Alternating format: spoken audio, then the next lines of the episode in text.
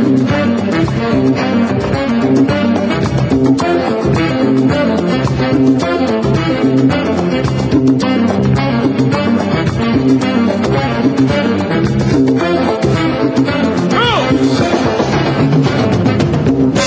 buenas y bienvenidos al episodio número uno de Qué rico el mambo, el podcast sabrosón donde hablamos de juegos de mesa modernos, el aborto de la gallina y lo que surja. Hoy me acompañan un fan de Star Wars cabreado, Chema Pamundi, Hola. El hombre que se pasó las navidades jugando en Mechatol Rex, Guille Soria, Buenas noches. y la juguna que trabajaba para una empresa china, Yolanda. Hola, ¿qué tal todos? ¿Qué tal chicos? Bueno, hoy, eh, antes de empezar, eh, y en nombre de todos, quería dar, eh, queríamos daros las gracias a todos los que habéis escuchado el, primer- el episodio número cero y por los mensajes tan cariñosos que nos habéis mandado, ya sea en iBox, en redes, y, y bueno, nada, pues eh, que nos ha alegrado mucho. Y así que estamos aquí para, para empezar el primer programa, era el número uno, eh, así que vamos para adelante. Bueno, eh, antes de nada, eh, antes de empezar, quería preguntaros qué tal las navidades, qué tal, qué os ha traído Papá Noel, si os ha traído alguna, algún juego nuevo, contarme un poquito. Pues a mí, por empezar, por empezar yo, a mí me ha Empieza. A mí Papá Noel me ha traído, aparte fue gracioso porque me llegaron las dos cosas el día 24, dos juegos que estaba esperando bastante. Uno fue las expansiones de, de un juego que se llama Dungeon Degenerates, que no sé si lo conocéis. Que, Sí, bueno, sí, es- sí, he visto por ahí algo. Sí, es un juego súper bizarro. Es una especie de, es un juego de Muy aventura raro. medieval fantástica con una estética súper retro, muy ochentera. Recuerda muchísimo a los juegos de, de Games Workshop cuando dibuj- dibujaban aquellos goblins con narizones y, y- y tal, ¿no? Y con unos colores, unos colores lisérgicos súper, súper delirantes. Y es un juego muy chulo, muy divertido. Eh, y entonces yo tengo el básico, que con el básico puedes jugar durante años, pero lo típico. eh, quieres todas las expansiones por completismo. Y entonces me, me las pedí todas y me llegaron justo el día 24 y estoy muy contento porque son muy difíciles de encontrar, normalmente están muy caras y conseguí un precio bastante bueno y ya tengo todo el juego, toda la colección completa. Ahora falta jugarlo.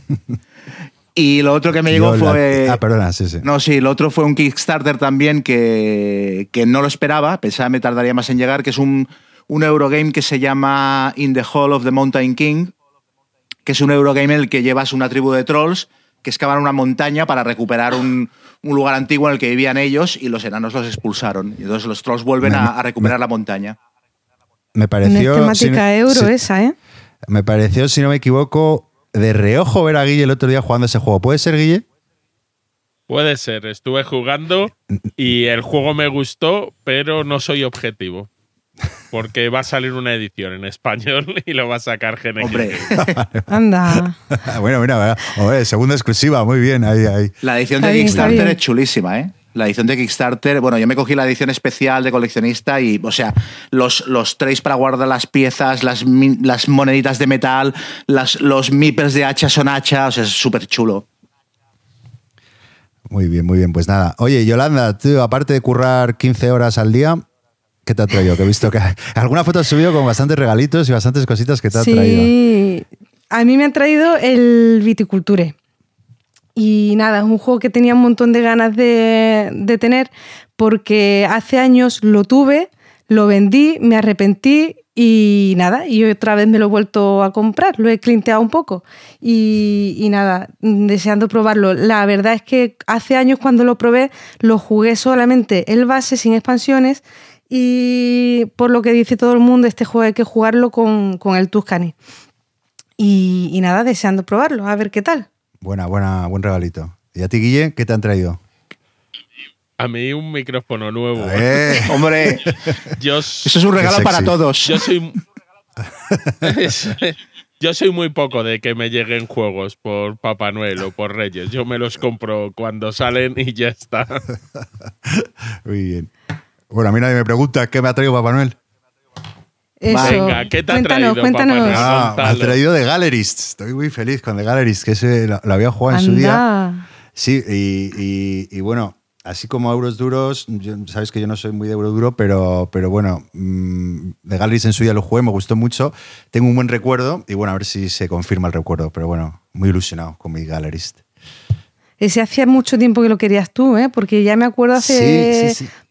hace O sea que- tiempo que me lo comentaste. Sí, lo que pasa es que está, era tan caro que yo es que, claro, digo, si un, juego, yo, yo si está más sube de 60 ya dudo, porque... Por, Eso es lo que me pasa a mí con el, el Viticulture, que con, o sea, dicen que es bueno con la expansión, pero con la expansión son 80 euros, o sea, que y es un juego que, que, te cuesta trabajo comprarlo por ti mismo. Claro, Entonces el regalito pues ideal.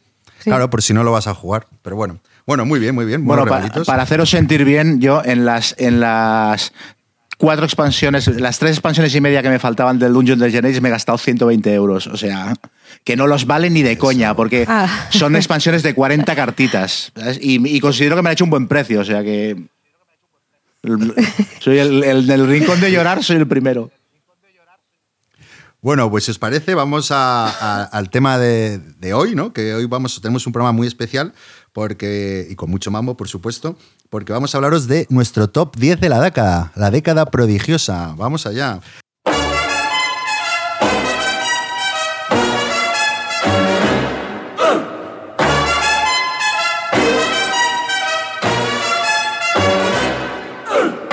Loves mambo. Mama loves mambo.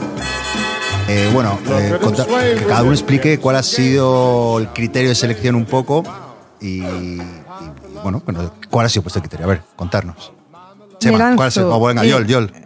Venga, eh, yo he intentado hacer una lista mm, mía. O sea, eh, yo aunque soy, me gustan más los juegos Eurogame y tal, eh, intento que al final en la ludoteca haya de todo y que haya abstractos, haya temáticas, haya familiares, haya, haya filler, porque mm, si, si paso mucho tiempo jugando al mismo tipo de juegos me termino cansando. Entonces necesito variar.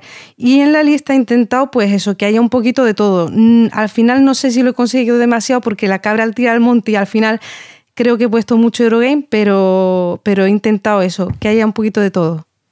Muy bien, Guille, ¿tú qué, cuál ha sido tu criterio? Mi criterio ha sido los juegos que más me han gustado a mí de estos años. Toque lo que toque, la única salvedad, bueno, es que sean publicados entre el 2010 y 2019 la primera edición en el idioma que sea y luego he quitado algunos que me han gustado mucho, pero que eran reediciones de otros juegos. Entonces esos no han entrado. ¿Y Chema? Sí, yo más o menos lo mismo. Yo. Eh, todo lo que eran esas reediciones, aunque a menos que fueran un cambio radical, ni los consideraba, porque eh, si hubiera metido reediciones, ya os digo que el Twilight Imperium 4 esto lo hubiera ganado de calle, por mi parte. Pero claro, es un juego de la década anterior y aunque en la cuarta edición hayan hecho cambios, para mí no era suficiente como para considerarlo un juego nuevo. Y luego lo que me ha pesado mucho es juegos que para mí sigan siendo relevantes, porque hay muchos juegos que cuando los pienso digo, este juego fue importante cuando apareció tal, pero ha pasado mal el tiempo por el envejecido, ¿no? Entonces para mí ha pesado mucho que el juego hoy en día eh, o lo juegue o me apetecería volver a jugarlo. Muy bien. Pues yo algo parecido. Pero bueno, yo no, porque yo estaba haciendo un poco de partidas jugadas de juegos que me encantan y, justo topé con un tuit de, Luis, de Luis Flay, eh, que hacía referencia a, un antiguo post suyo de, que se llamaba La insoportable la edad del top, en el que criticaba amablemente, como es él, eh, este, pues, pues, estos tipos de programas o listas que hacemos todos, ¿no? Y, decía una cosa que, bueno, que me abrió un poco los ojos y que creo que tenía razón, ¿no? Habla, bueno, de la futilidad que tienen todos estos top y un poco que al final eh, esto tiene que ver con los sentimientos, ¿no? Y los sentimientos que te genera ese juego. Entonces estaba justo en ese momento viendo eh, Castillos de Borgoña y tal, y bueno, mandé toda la mierda y al final decidí escoger los que realmente, pues eso, te emocionan y te, hace, o, te llevan a recuerdos únicos. Pues nada, vamos a empezar. ¿Quién se anima con su número 10? Ah, que había que ordenarlo. Ah, bueno, yo lo he ordenado de menor de. Bueno, si Claro, de 10, al 1, con toda la vida. Claro, de 10 al 1. Hombre, para darle emoción a la cosa. Venga, Chema, empieza tú mientras Guilla sí puede ordenar mentalmente los, los numera. Exacto. A ver, yo en el puesto número 10 he puesto eh, X-Wing.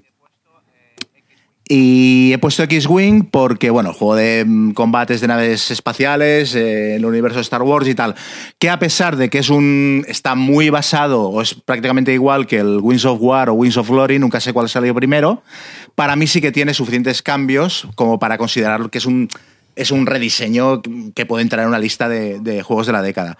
Entonces, cuando mucha gente comenta que para ellos, eh, esto lo, he oído un montón de reseñas del, Star Wars Rebellion diciendo, Star Wars Rebellion es la guerra de las galaxias metida en una caja.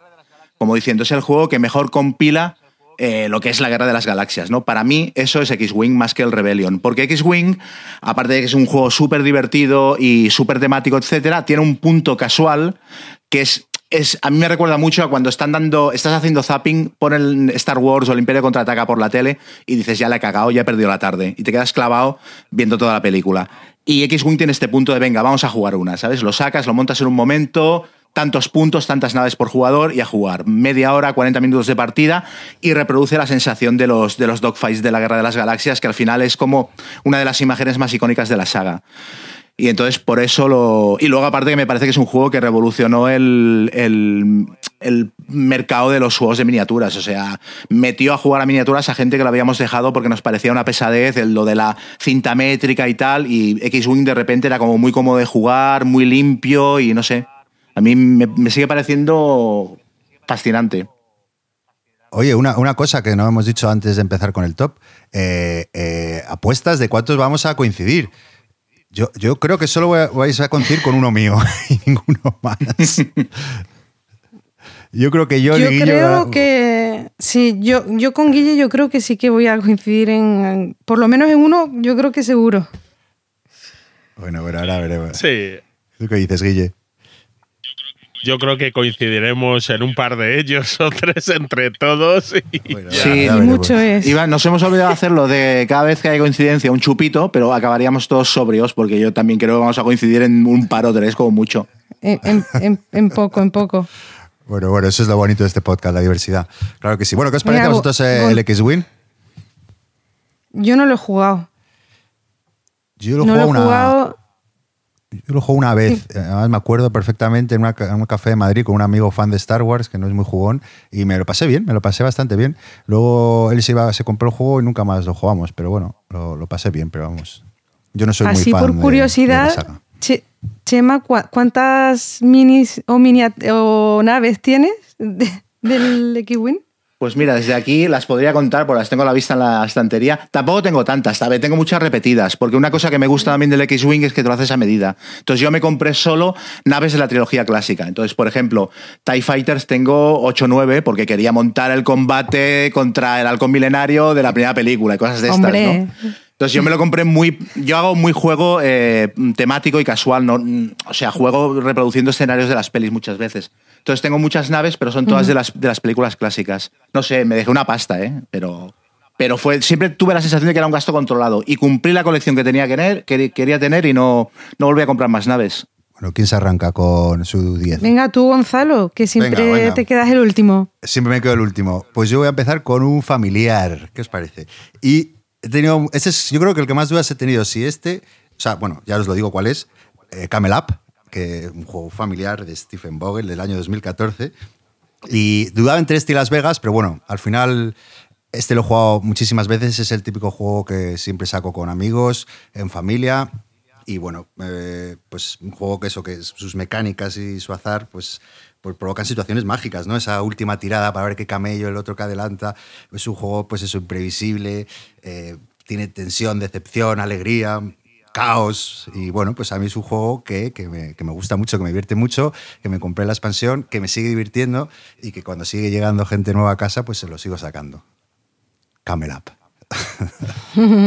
¿Os gusta o no? Como familiar. Sí, yo posiblemente sea el mejor juego de camellos que, que recuerdo.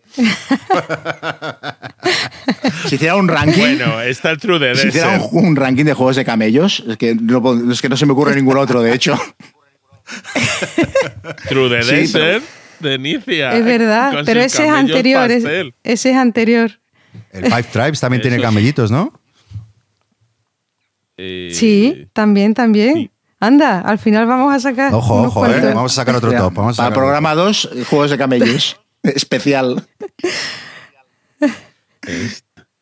Yo el Camel Up es que tiene demasiado caos para mi gusto. Pero eso es lo bonito y lo divertido y lo emocionante, que se sube el camello, que se adelanta otro, es, una maravilla. Yo no lo he jugado nunca. A ver si cuando suba a Madrid... No, no, no, no, no lo he vamos jugado. A jugar, vamos a jugar cuando vengas. Eso.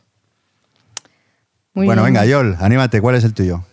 Venga, pues yo en el número 10 tengo Crónicas de Ediciones Primigenio de, Sen- de, Senji Kanai, un juego de bazas de 3 a 6 jugadores y me gusta mucho porque es un juego que por un lado eso es de bazas como con aroma viejuno y tal, pero por otro lado tiene eh, pues ese estilo de juego moderno, elegante. Eh, quizá lo que más me gusta del juego es que cada partida tienes que ir cambiando tu manera de usar los poderes de las cartas. Cada carta tiene una habilidad especial, los unos tienen una, los doses, los tres y así.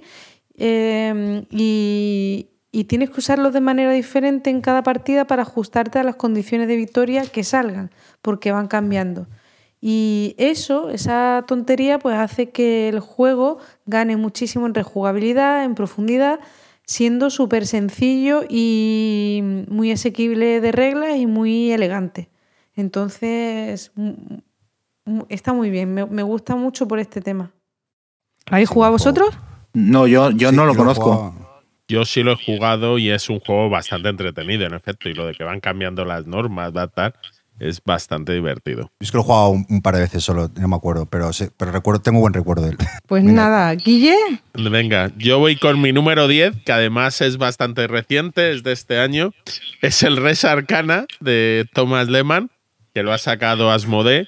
Es un juego de combar con cartas, pero con muy poquitas cartas. Cada jugador le dan 8. Y es un juego de gestionar tus recursos, combar cartas, que es un juego tipo de juego que a mí particularmente me gusta mucho. Mm. Creo que Chema, no sé si- a, a- a Chema le ha flipado también, lo he Sí. escuchado en Más Madera. A mí me parece un juegazo escandaloso. O sea, yo si hubiera, si la lista fuera de 15 en vez de 10, hubiera estado igual el 12 o el 13. yo tuve la oportunidad de jugarlo ayer y al final no, no lo jugamos, pero le tengo muchísimas ganas. Mm, lo probaré. Es como comer pipas, es un vicio. Es que, aparte, es el típico motor que se va acelerando. Los turnos de por sí ya son rápidos, pero es que llega un momento que es que haces 12.000 cosas en un turno en, en medio minuto y es divertidísimo. Eso es como guay. generas energía, la transformas, tal cual. Y es verdad que hay mucho estilo, pero, pero esto tiene algunos detallitos que a mí me flipan. Y es, o sea, el hecho de que te- con un mazo de 8 cartas lo hagas todo. ¿Sabes? Que, o sea, es que es eso. es brutal. Ver la partida de 8 cartas, cómo puedo conseguir los 10 puntos, Mm. está muy bien hecho. Sí, y luego también si lo juegas con draft, no sé si lo has jugado con draft o repartiendo las cartas al azar.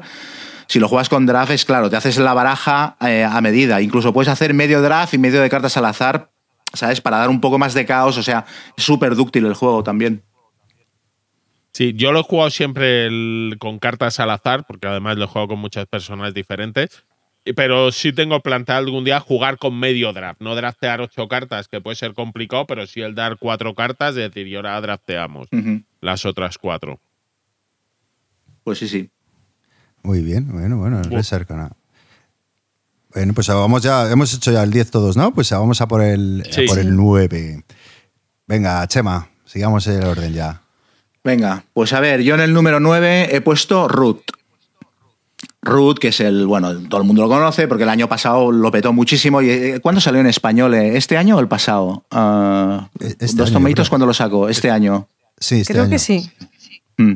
Pues bueno, que lleva dos años siendo uno de los juegos de los que más habla la gente. A mí me parece, bueno, es un wargame asimétrico, en cuatro razas de animalitos que intentan dominar un bosque y tal. Y bueno, en realidad mm, es que son cuatro juegos en uno, es una pasada, porque los, las cuatro facciones funcionan de manera completamente distinta, pero para todo, para, para robar cartas, para mover, para combatir, para conseguir objetos, para todo. Tienen condiciones de victoria distintas, o sea, es, es una pasada. Y todo eso encaja de una manera que yo cada vez que lo juego estoy toda la partida diciendo, oh, oh, oh, cuando veo cómo interactúan las, las cuatro razas. Y de hecho, si no lo he puesto más alto en la lista, es porque tiene un par de cositas. Me parece, es un juego que eh, me produce más admiración que amor, por así decirlo. Es un juego con el que me divierto, pero sobre todo eh, flipo de lo bien diseñado que está. Y luego también A mí me me parece que... mismo. Eh, Sí, es que es eso. es- es- o sea, dices... Hay mm, algo, las- tiene algo- el juego que a mí mm, yo no termino de conectar con él cuando me siento a jugarlo. O sea, Puede ser, mm, puede ser, levanto aquí mi bandera, que el tema de unos ratoncitos en un bosque sea más aburrido que, que- que Mm, no. una reunión No, con no. un ministro de Interior. No, A mí me gusta mucho la estética y el tema y tal, me parece muy chulo. Y, aparte el juego tiene mucha mala leche soterrada. No, yo creo que es más una cosa de, cierta frialdad eh, en las partidas, ¿no? Eh, o sea, hay, como... Yo creo que la... Dime, dime, dime perdón, que la parte euro mm, quizá del juego de gestión de cada raza es un poco fría. Eh, luego cuando te vas moviendo por el mapa, los combates y tal, ya es otra cosa, pero lo que es la mecánica de cada facción a mí me resulta, no sé, que no llego a conectar con ella. La que más me gusta es la de los pájaros, pero no sé. Ahí, pájaros son muy chulos. Yo me encanta el juego, sí, muy guay. Yo lo que creo es que... Y esto creo que mm, es una, cosa que me hace mantener cierta distancia con el juego. Precisamente una de las gracias es que no acabas de saber cómo funcionan los demás porque estás muy pendiente de lo tuyo. Y el juego, de hecho, se explica muy rápido porque es explicar una intro y darle a cada uno las reglas de su facción y que se las arregle. Entonces, esa misma desconexión respecto a los demás jugadores es como su mejor baza, pero también eso hace que, que sea un poquito frío los turnos, ¿no? Y también me parece que es un juego que con las partidas me acabará pareciendo que cuanto más conozco de los demás, menos me divierte. Entonces, por eso, a pesar de que me parece que es un diseño primoroso, eh, para mí no lo he podido bajar del 9. Pero por eso mismo decía que, que dices como que es una partida fría porque no sabes muy bien, porque temáticamente tampoco está muy hilado, ¿no? a mí es la presión, yo lo he jugado, me gustó, pero dije, yo, ah. esto no, o sea, no, no, me aburrió, ¿no? Porque tengo que aprender, o sea, ya me costó saber lo mío como para, para conocer las, las, demás facciones y dije, no, no es para mí esto. Pero bueno, es un juego de darle 5, 6, 7 partidas, ¿no? Y, sí, sí, sí, sí, está claro. No es un juego de una partida, pero ya te digo, temáticamente a mí no me atrajo mucho. Bueno, pues nada, eh, Root, Pepino del 2018. Eh, pues yo voy a hablaros ahora de, un juego 2015 que salió por Kickstarter y, recuerdo que yo saqué la reseña en su día y, la gente, bueno, a mí siempre, pues ya sabéis, en el blog, ah, qué juegos más raros te gustan y tal. Y bueno, pues aquí vengo a reivindicar un juego con tema, ¿sabes? Porque Ah, claro, me dicen, ah, es que no te gustan los euros que les gusta a todo el mundo. Y bueno, joder, es que temáticamente son tan divertidos como pasar, yo qué sé, unas vacaciones con el guionista de, Amor en tiempos revueltos, ¿no? Y este, este juego sí que tiene tema, y es Burger Bros. Es un juego, es el único cooperativo que he metido en mi top 10. Y bueno, fundamentalmente me fascina por, por, por, el tema que tiene, ¿no? Que es bueno, robar eh, unos tesoros de un edificio y bueno, me parece un juego inmersivo, eh, original, temático, dinámico, con interacción. Yo qué sé, las distintas habitaciones con sus efectos, el movimiento del policía con las alarmas, eh, los efectos de los tesoros. Pues no sé, todo, toda la mecánica y eso que es sencilla, pues, pues le veo un, sentido temático, ¿no? Y, bueno, pues eso me, me, encanta. Yo creo que es el mejor juego de, de, este autor, que luego ha sacado, siempre saca juegos originales. Tiene otro pepinazo que creo que no sé si lo van a editar en español, que es Paperback, que es un, juego, un juegazo también. Y también la buena noticia es que en 2020 tenemos Burger Bros. 2 de Casino Capers, que es bueno, pues una secuela de, de, este juego cooperativo. No sé si lo habéis jugado, si os gusta, si no. Sí.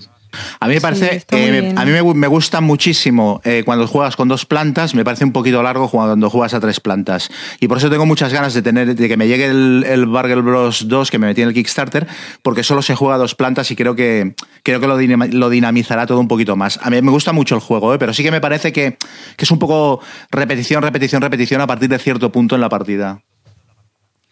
Sí, también depende el número de jugadores que lo juegues, porque si lo juegas a cuatro, que es súper difícil ganar, eh, eh, tienes que mandar a alguien a, la segunda planta y otro a la tercera, eh, porque si no, vamos, si no, el policía se te, ventila en, cero coma. Pero bueno, sí, entiendo lo que dices, pero bueno, ya te digo, depende un poco del número de jugadores. Yo aparte también le tengo mucho cariño porque en vacaciones, que suele ser, voy con mi mujer que juega poquito, aunque últimamente más, pues me lo, juego en solitario y bueno, me lo paso como un enano ahí con una cervecita y, y bueno, pues eso, especial cariño a Burger Bros. Yol, tu número 9. Bueno, mi número 9, eh, pues Seven Wonders. Eh, bueno, Seven Wonders guion eh, Seven Wonders Duel, porque aquí meto a los dos y es un homenaje directamente a Antoine Bauza que no sé por qué últimamente como que se le repudia un poco. la gente critica mucho Seven Wonders, no sé por qué, pero yo lo veo un juego ideal para sacarle a alguien que no está metido en esto y, quieres hacerle ver el potencial que tienen los juegos de mesa modernos, porque hay mecánicas que son muy sencillas, pero ve mecánica, la mecánica del draft, eh, va, va viendo crecer su civilización a base de ir jugando cartas, ve la gestión de recursos, eh, siempre se habla de sacarle a los jugadores nobles, a lo mejor o a los no, o sea, por primera vez un, un carcasón, un ticket to ride, pero no, yo creo que ahí no se ve eh, completamente el potencial de estos juegos y con este sí. Y al cabo de los años va este hombre y dice, Seven Wonders no funciona bien a dos jugadores. Al resto de números, eh, sí, o sea, es un, un, euro es remarcable porque pocos euros con esta complejidad funcionan tan bien a siete jugadores y a 6 y a 5. Bueno, dice, vamos a hacer una versión a dos jugadores. Normalmente eh, pueden quedar un poco descafeinadas o no ser lo mismo y tal. Bueno, pues se sacas de la manga un juego todavía, para mi gusto, mejor, con una tensión impresionante. Crea una mecánica de draft para dos jugadores que es una maravilla. Eh, se ponen las cartas en forma de pirámide, unas están boca arriba, otras boca abajo y algunas quedan bloqueadas y entonces cada vez que tienes que decidir qué carta coger es un dolor porque es una decisión que, puede costarte la partida y, veo que lo soluciona perfectamente y hace otro pedazo de juego. Pues sí, estoy de acuerdo. a mí me gustan los dos. Eh, solo tengo ya el, duel, pero, pero me pasa un poco lo que decía Chema, que, es un juego que ahora veo y no, no, no me apetece sacarlo. Aunque me gusta, me refiero, pero no, o sea, no sé, como que ya, ya está superado. Pero, pero vamos, sí, reconozco todas sus virtudes y, el duele también es una maravilla.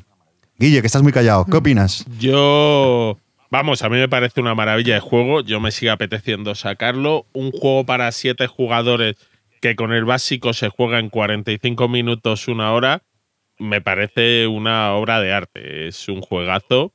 Y bueno, pues a, lo mejor han salido otros juegos de draft recientemente que pueden tener cosas mejores, cosas peores, pero este es un gran juego. No me parece tan de inicio como dices Joel, porque los métodos de, puntuación son un poco complicados. Entonces, yo primero les jugaría un Ticket to Ride o un Carcassonne pero luego pasaría, vamos, directamente a este juego. Pues yo, yo, lo he usado mm, con gente que no había jugado un juego de mesa moderno nunca y ha funcionado perfectamente. Y no, sé, yo, le tengo mucho apego a este juego por eso, porque lo he sacado y siempre ha triunfado. De hecho, mm, vamos, que, han ido a comprarlo directamente en cuanto ha terminado la partida porque han disfrutado mucho. Ya te digo, ven combate, ven desarrollo de civilización, gestión de recursos y a la gente le flipa, es que le vuela la cabeza cuando lo juega. Así que súper contenta con este juego. Lo veo un pepinazo. Eso da para un buen tema de podcast, ¿eh? juegos de iniciación, que, no sé si he visto yo muchos programas con juegos de iniciación. Molaría rescatar esos juegos con los que nos iniciamos y que nos metieron en esto. Perfecto. ¿Los juegos snack? No, no tan lejos, no tan lejos, no tan lejos. Que no habíamos nacido no inició A, Amarillo a su mujer le, le, puso como primer juego un Twilight Struggle, ¿no fue? Y, la sacó de la afición para toda la vida ya. Y lo raro es que siga casado con él, pero... Sí. No, raro no, exacto, no volverá a jugar nada, nada y ya está. qué mendrugo es, qué mendrugo es. Muy bien. Eh, Guille, Guille, vas tú. Mi número 9, que se lo voy a dedicar a Gonzalo, es el Castillos de Borgoña. Vamos, bien, bien. Bueno, estaba ahí. Lo saqué el último minuto, pero, pero bueno, es un juegazo.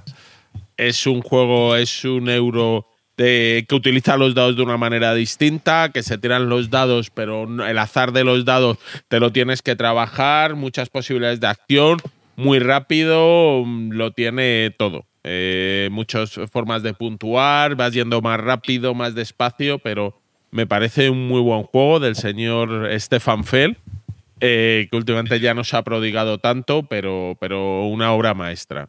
Sí, esto no puedo estar más de acuerdo. Es un juegazo. Y además escala súper bien y lo que dices tú, partiditas en, nada, volaos. Chulísimo. Yo lo iba a meter en el top, pero al final lo, lo he sustituido. Pero es un, un ju- juegazo muy grande, sí. No vamos a coincidir en ninguno. Ya veréis. No, lo- En ninguno. Chema, ¿tú has jugado al Borgoña o no? No te pega. No, no, mucho. no, yo tengo el tengo el, el de cartas, el, el- aquel que venía en caja pequeñita. ¿Y lo jugaste? No. no, pero el grande ni me lo planteo, no. Yo estoy en contra de. Estoy en contra de Borgoña, eh, en general. No, a ver, es un tipo de juego que en mi círculo, si no me lo compro yo, no se lo compra nadie. Entonces, mm, yo me tengo que hacer un esfuerzo para comprarme juegos de este tipo para probarlos. Entonces, claro, hay tantos que hay muchos que me pasan, ¿sabes? Por encima, por encima del radar. Y este es uno de ellos. Entonces, algún día me gustaría probarlo, pero no es un juego que, que yo me vaya a comprar para ver qué tal, ¿sabes? Tengo, tiene que coincidir que en unas jornadas me sienten a jugarlo o que vaya a casa de alguien y resulta que lo tiene y tal. Pero esto cada vez es más difícil por una cosa que hablamos en el último programa y es que hay tanta presión de jugar novedades que al final estos juegos, si no los jugaste en su día, mm, es cada vez más difícil Pero probarlos, ¿no? A menos que, a menos que te este es- empeñes. este es atemporal. Este es buenísimo. Este- este es buenísimo, sí. No pasa de moda. Sí. Pues me, lo- Oye, me lo además, apunto. además, Chema, ¿no venías semana a Madrid? Te podemos hacer una buena encerrona entre Guille y yo. Ahí... Ah, claro, guay. A ver, Eh, yo de hecho, yo todo lo que vais diciendo y que no me lo conozco, me lo apunto. ¿eh? Eso. Yo después del pro- último programa yo jugué al Maracaibo y me lo pasé como un enano. O sea, buenísimo Maracaibo también, sí. Muy bien, pues nada, vamos ahí con el, el número 8, top 8. Chema, ¿cuál es tu número 8? Pues bueno, hablando de juegos introductorios, eh, mi número 8 es eh, Undaunted Normandy, que es un juego introductorio, pero para los jugadores de Wargame. De hecho, no es un juego exactamente introductorio, pero para mí es quizás el paso siguiente a lo que sería un, Memoir 44. Y es un juego que me parece que tiene una mezcla de mecánicas súper bien parida, o sea, eh, tiene un- gestión de cartas, un poquito de construcción de mazo y luego tiene mm, tablero de wargame clásico y encaja todo mm, de coña. Y aparte me gusta mucho por... porque es los wargames tácticos ya suele pasar esto, pero en este es muy acusado. Esto creo que lo dije el otro día, me preguntaron por los mejores juegos del año. Y es que, hostia, cuando te matan un tío en el Undante Normandy, te duele el disparo. Porque cada disparo que te pegan es una carta que pierdes, o bien del descarte, o bien de la mano, o bien del mazo, ¿no? Y entonces estás sufriendo por cada tiro que te pegan. Y me parece que eso es súper peliculero, es salvar al soldado Ryan total. Y el juego funciona como, un, funciona como un pepino. De hecho, me gusta reivindicar este tipo de juegos porque en- en- entre hay mucho sí eso en la comunidad de Wargamers que de- denosta este tipo de juegos. Y, y creo que aunque ellos no los jueguen, que me parece muy lícito, cada uno juega lo que juega, son, creo que hay gente que no se da cuenta de lo bien que van estos juegos para iniciar a gente en la afición que luego pasarán jugando a cosas más tochas. O sea, yo si no hubiera sido por el Memoir 44, eh, tengo amigos que nunca hubieran jugado al, al Twilight Struggle. Lo estáis mencionando antes y yo, es que me ha pasado exactamente eso, de hacerle a un, colega un, como un, un clinic de vas a pasar por estos juegos para acabar llegando al, al, al Twilight Struggle y Memoir 44 y ahora le haría pasar por el Daunted Normandy también, porque me parece que pillas todos los conceptos básicos de ese tipo de juegos de manera muy fluida y aparte es que el juego es muy bueno. Yo que lo he jugado recientemente, estoy totalmente de acuerdo contigo. El dolor que sientes cuando te enganchan con la carta en tu mano, Sí. que te acaban de pegar un tiro, que además pierdes la acción, eh, es importante y en efecto junta muy bien las mecánicas.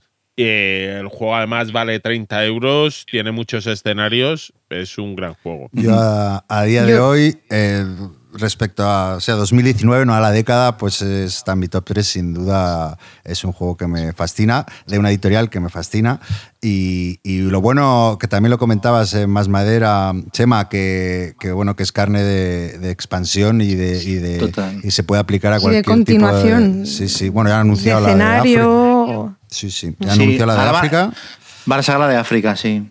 Y es, es un pepino. Además, eh, mola mucho mm, cómo, es- cómo cada batallita de las 12 que tiene, eh, pues va añadiendo una cosita, ¿no? Que si el francotirador, que si la radio, que si no sé qué. Bueno, no sé, es, un- Mm. es una pasada de juego, sí. Pues nada, eh, yo mi número 8 va un poco en esa línea. Eh, estoy hablando del Command and Colors Napoleonics, que es un juego de 2010. Y ya, ya sé que Chema, que a ti te iba a gustar. Pensé que en este podríamos haber coincidido. Y este es de la lista, es el que menos he jugado de todos. Eh, pero bueno, eh, bueno, es un juego de Richard Borg. Eh, diseñador, bueno, que, que, que, para mí es un genio, ¿no? Porque es capaz, ha sido capaz, ¿no? Con su sistema, su mecánica, pues de trasladar esos conflictos bélicos ¿no? al tablero de una manera sencilla y accesible. ¿no? Que para los que no tenemos paciencia o tiempo para jugarnos un Wargame de 8 horas, pues es, es una maravilla. ¿no? Y, y, bueno, esta mecánica que la aplica en todos sus juegos, ¿no? especialmente, pues bueno, Mar 44, el Battle Royale, o yo qué sé, el Battle of, y más recientemente el Battle of Britain o el Red Alert, que por cierto, Chema, te, te lo recomiendo porque es, está basado, bueno, es como en el espacio, ¿no? Y, y, el tío es capaz, ¿no? De añadir siempre algún matiz, algún cambio mecánico, ¿no? Que, que se adapta un poco a, a, al tema del que está hablando, ¿no? Entonces, para mí me, me resultan juegos muy temáticos y, y, bueno, he, he, cogido este porque Memor 44 no se podía coger, así que mm. eh, uno de mis objetivos este año es jugarlo mucho, este de Napoleonics, pero quizás ese, el, eh, esta saga, ¿no? el de Command and Colors, pues es quizás la más completa, por así decirlo. ¿no? Es mm. quizá el que añade más matices a, al juego, quizá tenga un puntito más de complejidad porque tiene diferentes bueno, pues diferentes batallones, etcétera. Y, más importancia a los líderes. Exacto, más importancia a los líderes o luego, no sé. Entonces, bueno, pues eh, la buena noticia también eh, es que este año va a haber otro nuevo Command and Colors que lo va a sacar Compass Game, que es el Command and Colors Tricorn Jacobite, ¿no? Algo Tricorn desde los jacobinos, ¿no? Y, y, bueno, y aprovecho que estoy hablando de esta saga tan popular, que si alguien, algún oyente me vende el Samurai Battles, pues bueno, mira, estoy dispuesto a colgarme una GoPro y caminar en pelotas por la castellana. Pero... Creo que me suena que el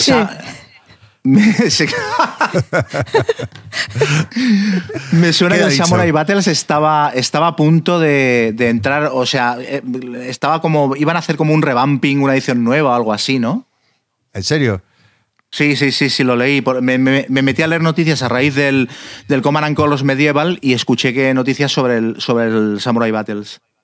Bueno, pues ahí estaremos esperando. ¿Lo habéis sí. jugado vosotros? ¿Os gusta?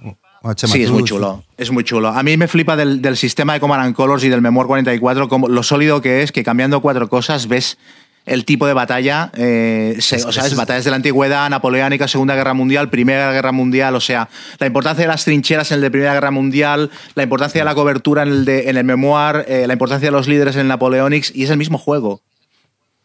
Sí, sí, sí, es que es, es, un, es un genio. A mí me parece que es sí, una maravilla. Sí. Píllate el Retaler, que está, aparte que tiene un despliegue y unas minis brutales, eh, también está muy bien implementado el tema espacial. ¿Qué juego es que has dicho? ¿Qué juego es?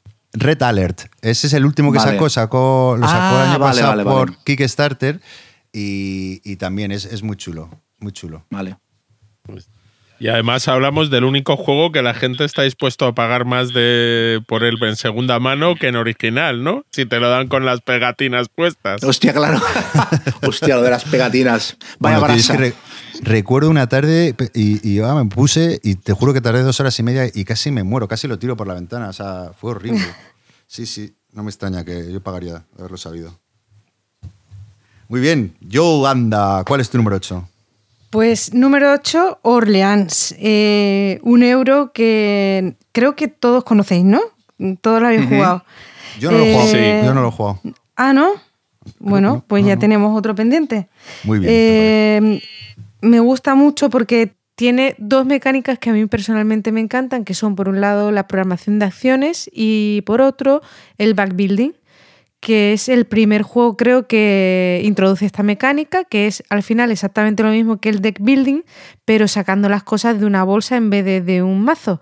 Y es una tontería, pero como que te hace interactuar más con el juego. Tienes la bolsita, las fichas dentro, te vas construyendo tu bolsa para tener más o menos suerte a la hora de robar y para hacer las acciones y es el factor azar, suerte, no sé, mm, a mí me, me gusta mucho esta mecánica, el cambio de deck a back building y es un juego muy moldeable. Han salido expansiones eh, que le han dado un modo cooperativo, un modo duel para que funcione perfectamente a dos jugadores, más o menos interacción, el tema del mapa, eh, que juguemos todos al mismo, a la misma vez, planificando las acciones. Eh, la creación de rutas, no sé, tiene muchas cosas y a mí es un juego que me encanta, me tiene súper ganada. Y sí, es un juegazo solamente con el base, no le hacen falta las, las eh, expansiones. Pero bueno, si las tienes, mejor aún. ¿Te vas a pillar el, el Orlan Stories? No.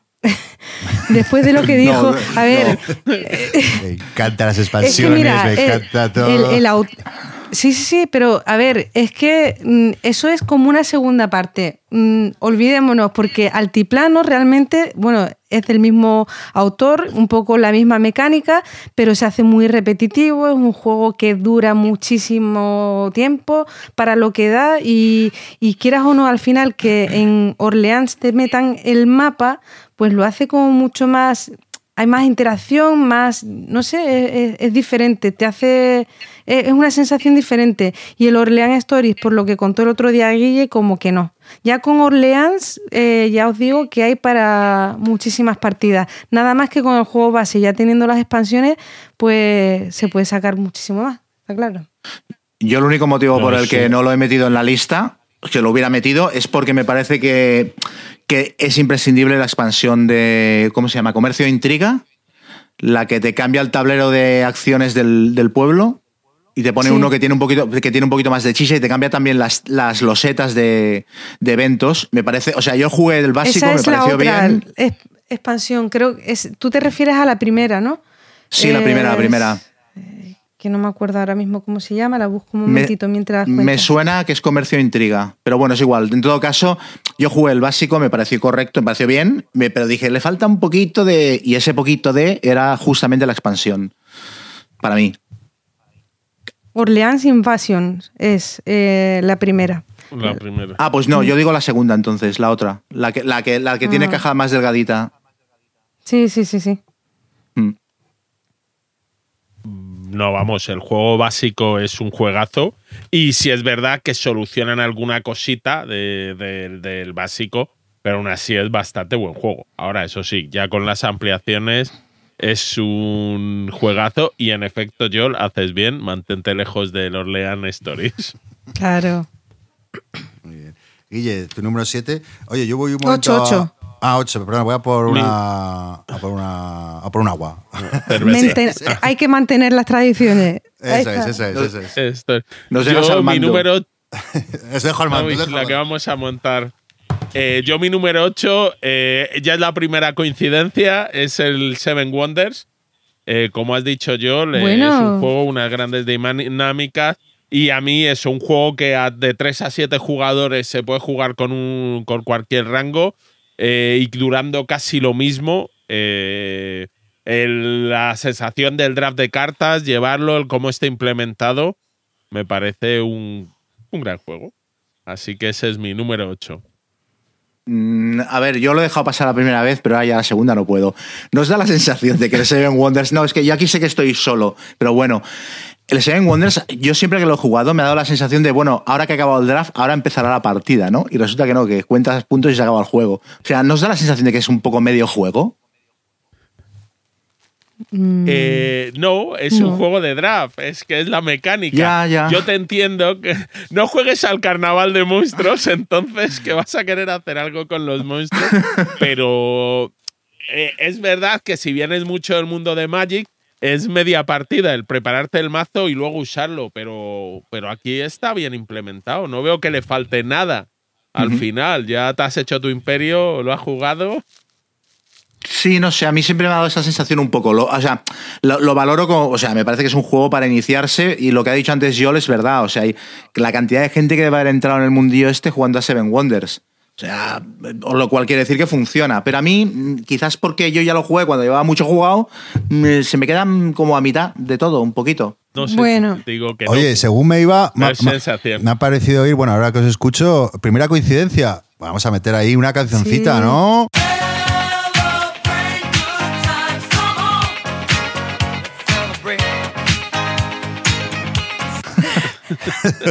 vale, ¿Cómo te gusta? Claro, claro. Por cierto, os recomiendo una cerveza que he ido por una cervecita de Mercadona artesanal que se llama Burro de Sancho, que es una maravilla. No sé si sois cerveceros, pero os lo recomiendo. Que esto le va el espíritu. Bueno, muy bien. La, la, apunto debajo del red alert, apunto la cerveza. Eso, eso. Burro de Sancho, Mercadona, cerveza artesanal, maravillosa. Oye, bueno, que... Yo lo apuntaré con todos tus consejos, Gaceto. No te preocupes. Muy bien. Oye, pues vamos ahora ya con el número 7. Chema, tu turno. Pues en el número 7, eh, el juego eh, económico con más mala leche que he jugado en mi vida, que es Food Chain Magnate. Eh, me parece brutal, me parece, aparte, me parece incluso bonito, que es una cosa que discute mucha gente, pero me parece un juego económico mucho más sencillo de lo que la gente se cree. Yo lo empecé a jugar con mucho miedo pensando, ya verás, para aprender a jugar a esto y luego aparte partidas que se eternizan.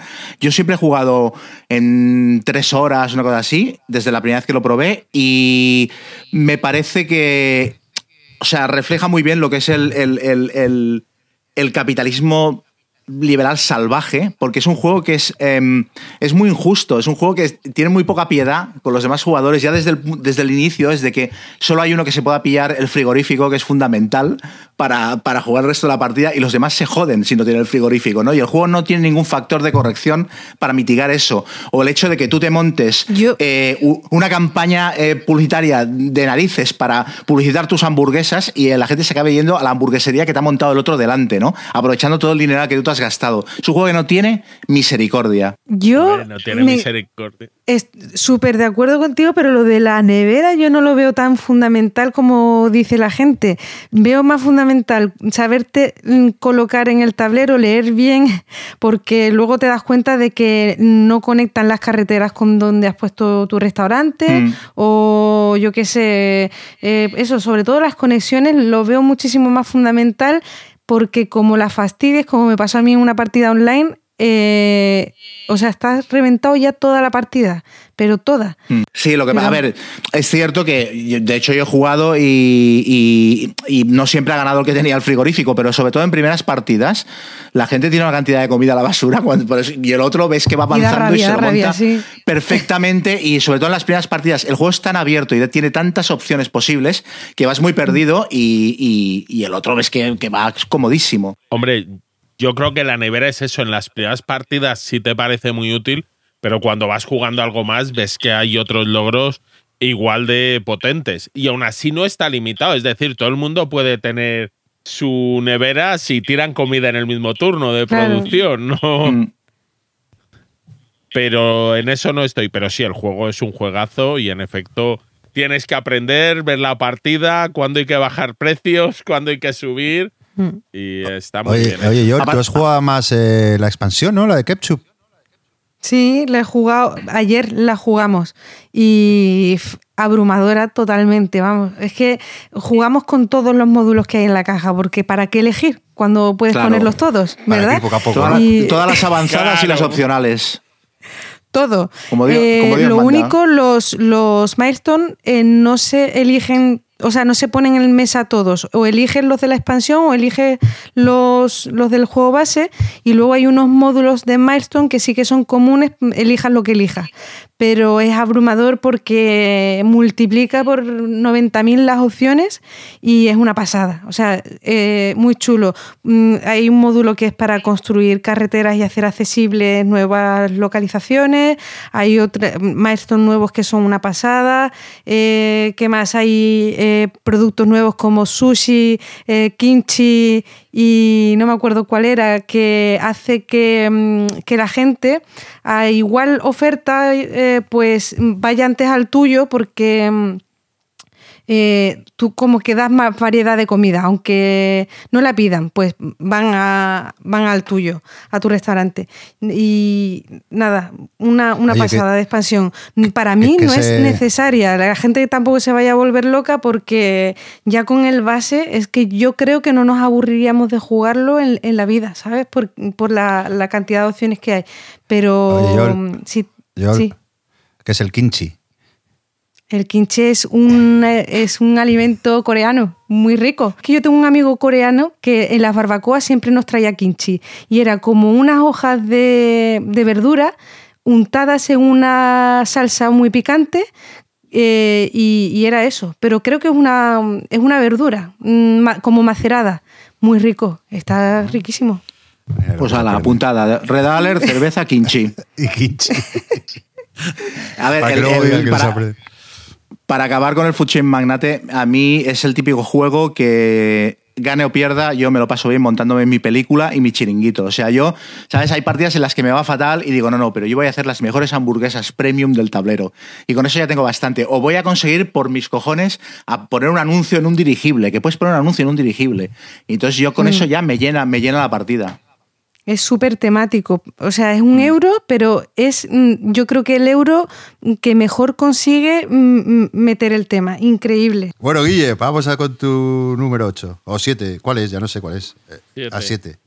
Bueno, No, ocho. Mi número 7. No, estamos para el 7 ya. Lo que ocurre es que ha dicho Chema el suyo y luego normalmente lo decías tú. Ah, vale, vale, me he liado yo. Vale, vale. Pues nada, nada. Bueno, eh, tú, luego voy yo. Dale, dale. Venga, yo lo digo. Pues mi número 7 es un euro. Qué cosa más rara. Es el Cholkin, el calendario maya. eh, un juego de Simone Luciane y Daniele Taschini. Con una peculiaridad que es unas ruedas que van generando. Entonces tú pones en tu turno o pones trabajadores o, o quitas trabajadores. La única peculiaridad es que luego irán subiendo esos trabajadores. Y cuando más tiempo estén en el tablero, más potentes van a ser sus acciones. Entonces está muy bien gestionado. A la gente le vuelve loca el ver qué voy a hacer, el espera que va a tardar dos turnos, tres en quitarlos. Muy, muy, muy divertido el juego, muy bien hecho y con una presentación de las ruedas, los engranajes que cuando mueves el central giran todos, que desde luego es una obra maestra en cuanto al diseño físico de componentes. Sí, a mí me pasó ese juego que, me- que me, me gustó y, y lo de la rueda es una genialidad, pero lo jugué con mis amigos de la infancia que no son tan jugones y nunca más. O sea, me- o sea, era como ver una flor. Qué aburrimiento, qué, cuánto tardaban en cada movimiento y me Pero lo es que a mataron. quién se le ocurre Ya, ponerle. yo qué sé, yo qué sé, por- porque son, bueno, yo qué sé, son los, los que me iniciaron en esto, ¿eh? con 15 años, pero luego ya se desconectaron un poco y me, me lo mataron el juego. Pero bueno, o sea, hay que dar una oportunidad porque la primera vez sí que me gustó, luego ya, pero sí, muy buen juego. Pues tienes que darle Sí, otra sí, sí, oportunidad. yo sé, lo sé, lo yo sé. lo tengo en la estantería pintadito, súper bonito, súper guay y lo he jugado una vez. Hmm. Estoy deseando jugarlo otra vez porque me gustó. No me súper enganchó, pero está claro que es un diseño muy, muy bueno y original. Pues nada, pues si queréis os cuento mi número 7, que este es un poco trampa, que hablabais de ediciones y segundas ediciones, pero bueno, yo creo que, mm, estoy hablando del High Society, que originalmente se publicó en 1995, pero bueno, yo creo que... bueno, se ha, bueno. Se, se ha hecho, se ha hecho masivo y la gente lo adora desde, desde 2018. Bueno, yo conocí la copia de 2018, así que me vais a permitir esta pequeña licencia porque aparte, bueno, yo creo que de juegos de cartas pues es, es de mis favoritos, si no el favorito. Y bueno, es de un juego de Reiner Nicia, un juego de, de pujas, ¿no? Que pujamos por cartas del 1 al 10. Y, y bueno, hay cuatro cosas, es que este hombre es un genio y con cuatro detallitos, pues, pues para mí hace lo que es una obra maestra, ¿no? Una es la- la la gestión del dinero, ¿no? Que cada uno tiene una cantidad fija, que, además luego no, o sea, no, no, no- te, no te devuelven la, diferencia, sino que cada uno juega su dinero y, y la eliminación del jugador con, con menos puntuación antes de la, de la puntuación, ¿no? Eso me parece una genialidad, le da una tensión al juego, el intentar saber qué tiene el otro, si has gastado más o menos. Luego, eh, las pujas por carta negativa, ¿no? Con, con- que además eh, eh, le da, le da la gran cualidad de este juego no es la- lo diferentes que salen las partidas, porque como nunca sabes qué cartas van a salir, el otro día jugaba, eh, me salieron, salieron dos cartas estas negativas en los primeros tres turnos y claro, nos dejó a todos planchados de dinero, cambió totalmente la dinámica respecto a la primera eh, y bueno, no sé, me parece... Y luego la, activación también de- del final de la partida, que son cuando salen las cuatro cartas azules, ¿no? Que, que puede salir en cualquier momento. O sea, la partida puede durar 20 cartas o puede durar el total de cartas, ¿no? Y bueno, me fascina. A mí es un juego que, que no me canso de jugar, que lo saco siempre y me parece una de las tantas obras maestras de Reiner Nicia. High Society. Aparte es súper es súper bonito. Sí, bueno, esa, es- esa era la cuarta razón, que se me había olvidado, que encima es una artista española. Es muy chulo. Sí, la última edición es lo que le ha añadido, un arte muy bonito. Luego, es verdad, es un juego clásico, eh, muy destilado y muy bien hecho. Ahora, ponerlo en esta década. Bueno, pero a ver, ¿cuánto? La mayoría, o sea, un juego tan antiguo que era más difícil de encontrar, pues bueno, o sea, se ha hecho famoso en esta década o, o- ha Te has vuelto a la colado, fama? te has colado, Gonzalo. Bueno, una licencia, una licencia. La primera que nos cuela. Que no la última, Exacto. ¿no? Iros acostumbrando. Muy bien, pues ahora... Está bien, Joel. Sí, no- No, no, que ahora Joel, que nos Sí, diga su Joel, ¿no? séptimo. Mi número 7, War Chest, un juego abstracto para dos jugadores que estaba a punto ahí, no sabía si meter el andante Normandy, que es de los mismos autores o este, pero al final el backbuilding pues me gana. Es una mecánica que me encanta, como ya hemos comentado es lo mismo que, mm, que el deck building, pero con una bolsa y vas forzando tu suerte, haciendo. O sea, eres tú la que te construye, mm, la que se va trabajando el, azar, digamos, eh, para sacar de la bolsa lo que te interesa. Y bueno, tienes una sensación de desarrollo porque al principio de la partida solo juegas con unas pocas fichas, pero vas reclutando mm, tropas, mm, metiéndolas en la bolsa para meterlas en la bolsa y tener luego más, suerte al para, para sacarlas. Y. mm, los componentes son una pasada, luego tiene 16, mm, 16 facciones diferentes y en cada partida se van a elegir 6, entonces va a dar muchísima rejugabilidad, las partidas se van a hacer muy diferentes y bueno, con respecto al Aundante, de, del Aundante hay una cosa que me gusta más que es la creación de escenarios, el, el punto temático que le han dado haciendo pues eso, esa ambientación histórica de cada escenario, las batallas de la Segunda Guerra Mundial y tal.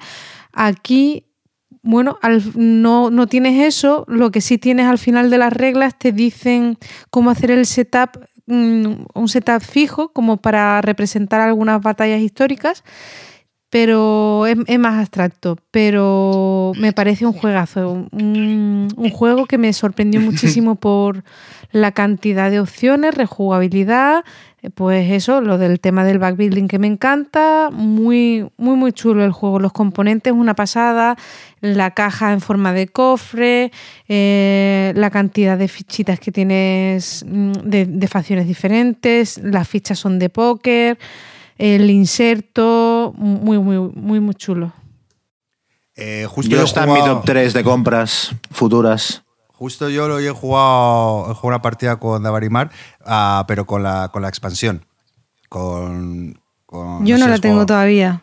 Pues hazte ya con ella porque son las cuatro nuevas facciones. Hemos jugado con dos facciones nuevas y bueno, pues es que es una pasada. Hay una cosa que, mm, que has mencionado, que sí, evidentemente te, te- en las reglas te viene con, con un setup que puedes utilizar, pero a mí una, una de las cosas que más me gusta del juego es el draft inicial, ¿no? Que coges ocho cartas y el que cada uno tenga que elegir uno, luego otras dos. Yo creo que es la parte del juego que más me flipa porque hay tantas unidades que siempre hay más unidades Sí. que te gustan que, que no, ¿no? Y Sí, es sí, es- sí. Me, me- me fascina el juego. Estoy muy de acuerdo con tu elección. Sí, la presentación, eh, los, las fichas tipo póker, la verdad es que es un producto redondo. A mí eso de, de sacar las fichitas de la bolsa, ya, ya os digo que me encanta. Tanto en este como en el Arcan, en la bolsa del caos, en el Orleans. Es una mecánica que es una chorrada, porque al final es lo mismo que el deck building. Pero no sé, es eh, interactuar más con el juego. No sé cómo explicarlo, pero me encanta. Tú no serías niña de San Ildefonso, ¿no? Le pega. La, la voz la tengo, un poco de pito. Pues vamos con el 6. El 6. ¿Me, El- ¿me toca o...? Sí, venga, dale, Chema. Sí. Venga, pues en el número 6, el que para mí es el mejor juego a- adaptación de una película con uno de los peores títulos posibles, que es Legendary Encounters, el de Alien. Tienes que decir siempre el Ah, de Alien, guay. porque en la caja pone Legendary Encounters solo. Pero el juego me parece brutal. Me parece que es, es seguramente mi, mi juego de, construcción de mazos favorito de, de la década. Eh, y me parece el mejor Legendary de largo. O sea, yo con el, el Legendary de Marvel me gusta porque tiene mucha variedad y tal, pero no me, gusta, no me acaba de convencer el rollo semi-colaborativo que tiene y luego me parece que es un juego que te, se te puede, te puede chorrear demasiado de la mesa, ¿no? Y no saber qué meter y qué quitar. Y el otro me parece súper acotado, narrativamente me parece una pasada. O sea, yo me quedé de piedra cuando jugué la primera partida y dije, es que esto es la primera película, exactamente la primera película. Y me sorprende mucho cómo consigue retorcer las mecánicas de Legendary para hacer que veas, tengo que encontrar al gato, tengo que meter a la alienígena en los tubos de ventilación, ¿sabes? Se me va muriendo la, tripulación, de repente se dispara el sistema de autodestrucción de la nave y tienes que correr. Está todo metido allí dentro y todas las partidas son súper tensas y, divertidísimas. Y esto pasa en todos los escenarios. el juego cubre las cuatro películas básicas de la saga, por así decirlo. Eh, para mí el mejor escenario es el de la primera, pero luego juegas el de Aliens y flipas lo bien representados que están los marines. Y juegas el, el de Alien 3 y dices, coño, es que esto es una colonia penal también, ¿no? O sea, me parece que chorrea tema por todos lados. Yo me hice un día la eh, sesión de ponerme la peli, la primera, y luego jugar la partida, estrenar el juego y flipé. O sea, alucinante, es lo que dices, es temática pura. Eh, no lo he jugado muchísimo más por, el rollo este de siempre ir probando juegos nuevos y tal, pero tengo un montón de ganas de volverlo a sacar y hacer lo mismo, ponerme otra vez la peli y, luego jugar la partida. A mí, yo como Legendary me parece en efecto el mejor. Luego, de hecho, han sacado muchos Legendaries, tanto en counters como normales, y yo creo que ninguno ha llegado al nivel de este. Y eso, la, el cómo lo hicieron cooperativo, cómo cogieron la dinámica, el deck building, eh, pues un juego. Sí, yo lo he jugado una vez y me gustó muchísimo. Y bueno, es estos típicos juegos que, que es por qué no lo juego más. Bueno, primero porque no lo tengo y segundo porque, yo qué sé, nos repetimos, hay que repetir partidas, pero es muy bueno, sí. El de Predator está muy bien también, ¿eh? Está muy bien, pero claro, la película no es tan antológica y, y, el factor sorpresa se ha perdido un poquito, ¿no? Aunque también tiene mecánicas muy chulas, pero el Alien a mí es que me voló la cabeza. Yo, el de Predator, estando bien, yo creo que, bajó mucho el nivel, porque intentaron hacerlo mucho, metemos la opción cooperativa, la opción competitiva, mm. y al final se me quedó en más tierra de nadie. ¿eh? Yo... Sí, sí, porque de hecho la, la única versión que mola, que es la, la estándar, dijéramos, la, la, cooperativa, acaba teniendo la mitad de contenido dentro de la caja, porque la mitad de las cartas son para otra opción que no la juegas nunca. Exacto, está. Yo como segundo Legendary Encounter eh, me tiraría por el Firefly aunque tengo un arte horrible, pero si puedes superar eso. madre oye, si no recuerdo mal, también jugaste al nuevo, ¿no? Al de James Bond. Al de James Bond, sí, solo que el de James Bond es legendaria secas, no es encounters. Ellos lo llaman encounters cuando eh, es cooperativo y Legendary cuando no es cooperativo. Y me pareció un poquito más flojo. También es que a lo mejor el tema de James Bond me llamaba algo menos, y, no me apasionó tanto. ¿Con qué James Bond se jugaba? Con todos, eh, vamos, no con todos. Podías jugar con eh, Sin Connery, una de las eh, opciones, otra era con Daniel Craig, eh, Pierce Brosnan y tendría que dudo ahora. Es que no sé si era Timothy Dalton o era otro. Pues ya te digo, estaban varias opciones y es con arte, este es con imágenes ya eh, de las películas, lo que es más bonito que ya digo que el desastre que hicieron con el Firefly, pero al final para jugar a Legendary me juego al Legendary Marvel que tiene más opciones, al, para jugar al modo normal. Me gustan este más los Encounter. ¿Pero es por el tema que no te atraía tanto o, o porque era más flojo sin más? Bueno, no, eh, el tema no atrae, que siempre no me atraía tanto. Y luego ya te digo, las mecánicas del Encounter están más destiladas en el Marvel, que tiene unas 20 expansiones casi. Es, es distinto, pues más pruebas. Aquí lo intentan meter, eh, haz la película, hace el malo, no sé. Me, pareció más flojo. Oye, está bien, no, no me negaría a volverlo a jugar. Lo tengo aquí por casa con el resto, pero es de los que quizás menos me han gustado. Muy bien, pues nada, si queréis voy con mi número 6, que a John le va a hacer ilusión, seguro, eh, después de lo que nos ha contado antes, que es Tuscany, que es eh, bueno, un juego de 2014. Y, bueno, que es un juego de esos euros que, que yo le veo el tema, vamos, ahí. y, precisamente por eso me encanta. Y aparte es un tema, pues que que en su día, pues eh, luego han salido más, han salido este año La Viña, De Vir, luego estaba El Viño también por ahí, que no sé si es de la misma época, pero bueno, me parece un tema súper original.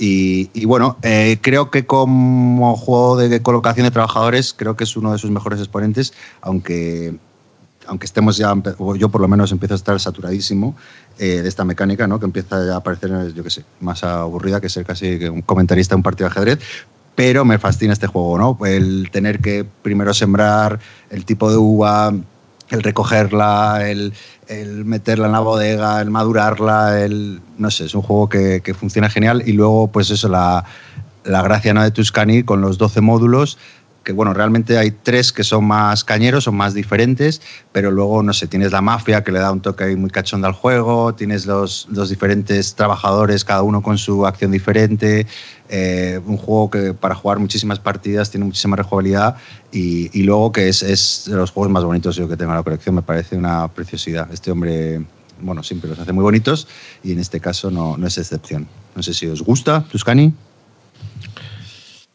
Es curioso porque eh, casi todos lo llamáis Tuscany y realmente Tuscany es la expansión, pero el juego es Viticulture, porque sin Tuscany no es nada, ¿no?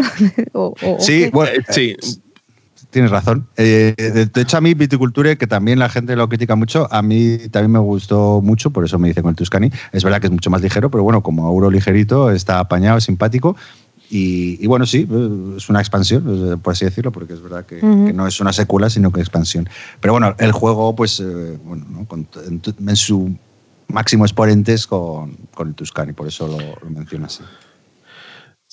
Sí, el juego gana mucho con el Tuscany. Eso sí, la expansión que has mencionado de la mafia y de los tres módulos más grandes, eh, entiendo que tienes una edición antigua, no tienes la edición esencial. Ahora ya no viene la edición esencial. A cambio, también vale bastante menos el juego de lo que valía. No, yo tengo la antigua, sí, cuando salió, no me acuerdo. Claro, tú tienes la época en que valía 60 euros el Viticulture y 70 el Tuscany. Ahora mismo ya el Viticulture, lo que le han metido, si no recuerdo mal, son como tres o cuatro de los módulos número uno y el Tuscany viene con todos los módulos número 2. Ah, ¿vale? Eh, y los, módulos 3, que eran el de los quesos, la mafia y otro, no sé si eran las manzanas, eh, ya no viene. no, viene eh, ¿No se puede encontrar? Mm, no se puede conseguir fácilmente. Ah, no, ah, no tenía ni idea. Pues eso es, yo creo que la mayor gracia del. ¿no? no, me, no, fastidies. No. no. no, no, La mayor gracia son el resto de los módulos que a mí me parecen. Eso es un añadido, pero se puede jugar bien sin ello. No, por supuesto, pero son módulos muy cortitos y este son como, o sea, que cambian bastante el juego. Bueno, no mucho, pero que cambian un poco el tema, cambian el rollo un poco del juego. Vamos, no sé. No, sé, de tener la edición buena, lo siento, yo. qué, qué, mal, qué mal. he entendido, un, un 20% de lo que habéis dicho sobre las guerras de edición estas. Yo pensaba, no sabía de qué juego estabas hablando y lo digo, coño, el Viticulture. Viticulture, buenísimo, buenísimo. Es otro, otro juego de estos que yo me monto la película, me pegan una paliza, pero yo he hecho el mejor clarete que se vende en Italia, ¿sabes? Y ya me quedo muy contento para casa. Muy bien, pues bueno, ese era Tuscany. Voy, eh, ¿voy yo? Venga, el número 6, eh, Spirit Island. Eh, quería meter un juego eh, colaborativo, cooperativo, euro, y estaba entre este y The City of Kings, que es un juego que ha salido este año, creo, por Kickstarter lo salió el año pasado y a mí me ha llegado este, que me ha encantado también. Pero nada, al final me he quedado con el Spirit Island, un juego que es muy especial porque la temática es muy original. Eh, es eh, una isla eh, donde hay unos invasores, unos colonizadores que van a invadirla y nosotros no somos los, los, colonizadores, como suele ser lo típico. Nosotros somos la isla y tenemos que asustar cada vez más a los colonos para que salgan huyendo de ella. ¿Y cómo lo hacemos? Pues con unos, unas cartas eh, con las que vamos jugando, eh, que despiertan los diferentes poderes de la isla, de los espíritus de la isla y mm, está muy cuidado el juego porque, por ejemplo, el, autor comentaba en, el diario del diseñador que, había cuidado los detalles hasta el punto de, por ejemplo, eh, los componentes que representan a la isla, hacerlos todos de madera, los de los colonos de plástico para, para dar la sensación esa de cosa chunga que viene aquí, tanto la, ¿cómo se llama? La mm, epidemia o no sé qué traen los colonos, todo es de plástico y el resto de madera. Y luego no tiene efecto líder siendo un cooperativo porque cada uno juega con sus cartas, las cartas pueden hacer muchísimas cosas y es imposible decirle a alguien qué es lo que tiene que hacer. Y mm, no sé, es un juego que a, a, mí me encanta. Me jugué un montón de partidas. Es verdad que últimamente no lo he jugado mucho, pero me encanta. Muy, muy chulo. ¿Lo habéis probado vosotros? Sí, sí, sí. A mí, me gusta mucho. A mí me gusta mucho eh, a tres jugadores eh, como mucho, pero sí, me parece un juegazo. Sí, Lo único para mí que le, mm, cuando, yo lo jugué le faltaba un pelín de narratividad y, eso es lo que conseguía el City of Kings, que es otro juego cooperativo eh, con mecánicas euros, que, pero que tiene mucho, mucho carta de texto, de ambientación y tal. Pero al final me quedo con el Spirit Island porque para jugarlo con más jugadores eh, es un juego sencillo de reglas, o sea, tiene lo suyo, ¿eh? tiene chicha y tal, pero no sé, lo veo un juego muy dinámico, muy muy chulo, muy guay. Sí, el juego, yo estoy ahí contigo, Chema. Yo creo que de hecho su mejor número es a dos jugadores. Eh, y lo que sí es muy curioso es cómo cada espíritu con el que juegas es tan distinto, cómo lo han podido compenetrar también, que las primeras partidas que juegas a modo normal te parecen imposibles y luego vas viendo y vas metiéndole más dificultad y aún así vas pudiendo hacer los módulos. Eh, es muy buen juego. Muy bien, pues nada, Guille. Vale, pues mi número 6 es el Artwright de Stephen Rickhouse. Este es un juego económico complejo, digamos, no es un juego de iniciación, eh, es un juego en el que cada jugador tiene sus empresas, tienes que gestionar tus fábricas, cómo produces, eh, el atractivo de tus productos, estás constantemente en competición con el resto de los jugadores porque hay un mercado limitado. Eh, lo tiene todo y es un juego en el que tienes que ir subiendo el valor de las acciones, porque al final será tu dinero el que marque tus puntos de victoria. Se juega a lo largo de unas décadas, que son creo que cinco o seis turnos. Eh, se te vas teniendo solescencia, vas teniendo que mejorar tus fábricas. Hay una competición por unas losetas de poderes eh, que estás limitado a cuántas puedes tener y además quien coge antes unas u otras que te llevan a distintas estrategias. Me parece un juego muy, muy bueno, muy redondo y como juego económico uno de los mejores. No sé si lo habéis probado alguno. Yo te vi jugándolo en una en unas grecas y me di media vuelta rápidamente. Yo tengo muchísimas ganas de probarlo. Muchas. Lo va a sacar maldito, lo que pasa que mm, creo que, o sea, que está tardando, no sé. A ver si, lo sacan ya. Estoy viendo fotos en Borgen Geek y al, como mínimo de, aspecto parece eh, la declaración de la renta. Es Sí, no, no, no. Es un juego duro, ¿eh? No es, no es de los juegos sencillos y los primeros turnos eh, te hundes. La gente le cuesta verlo, pero una vez que lo ves, que lo juegas, es muy, muy chulo. Muy bien, muy bien. Arkwright. Bueno, pues ya llegamos a. Ah, no, todavía. Sí, llegamos a. Sí, los cinco. Muy bien, muy bien. Pues nada, top 5. Bueno, bien, vamos bien. Una horita y diez, así que no, vamos a buen ritmo. Venga, Chema, arráncate con tu top 5. Venga. Top 5, eh, Catacombs, que es un juego por el que es público y notorio que profesó un amor incondicional. Ah, solo tengo, yo solo he jugado y solo he tenido la, la reedición, que, la, edición bonita, por así decirlo, con dibujos nuevos y tal, pero creo que la edición original es del 2010 o 2011, o sea que entra perfectamente en la, en la lista. Ah, bueno, todo lo que se podía decir del juego, yo ya lo dije en un vídeo, me parece, me parece mmm, excelente, eh, no solo como juego de, de, chutar chapas, me parece excelente como Dungeon Crawler, me parece divertidísimo. Es otro juego que me sorprende cómo las mecánicas están retorcidas para encajar con el tema. Y, eso es lo que me hace elevarlo por encima de otros juegos cuando se discute cuál es el mejor juego de flicking y tal. La gente dice que si el Pitch Car, que es el Flick Em. Como juegos de flicking eh, son buenos todos, pero la inmersión que consigue Catacombs yo no la he visto con ningún otro. O sea, es que te metes, te metes en la puñetera mazmorra.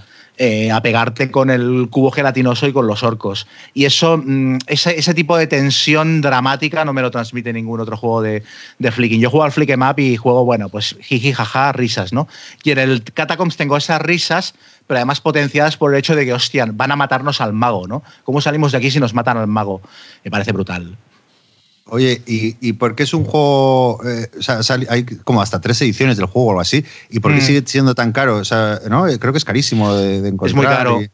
Bueno, los componentes son de mucha calidad y todos son, aparte todos son discos y cubos de madera, etcétera. Y es hay una editorial mucho, muy, mucho muy pequeñita. componente.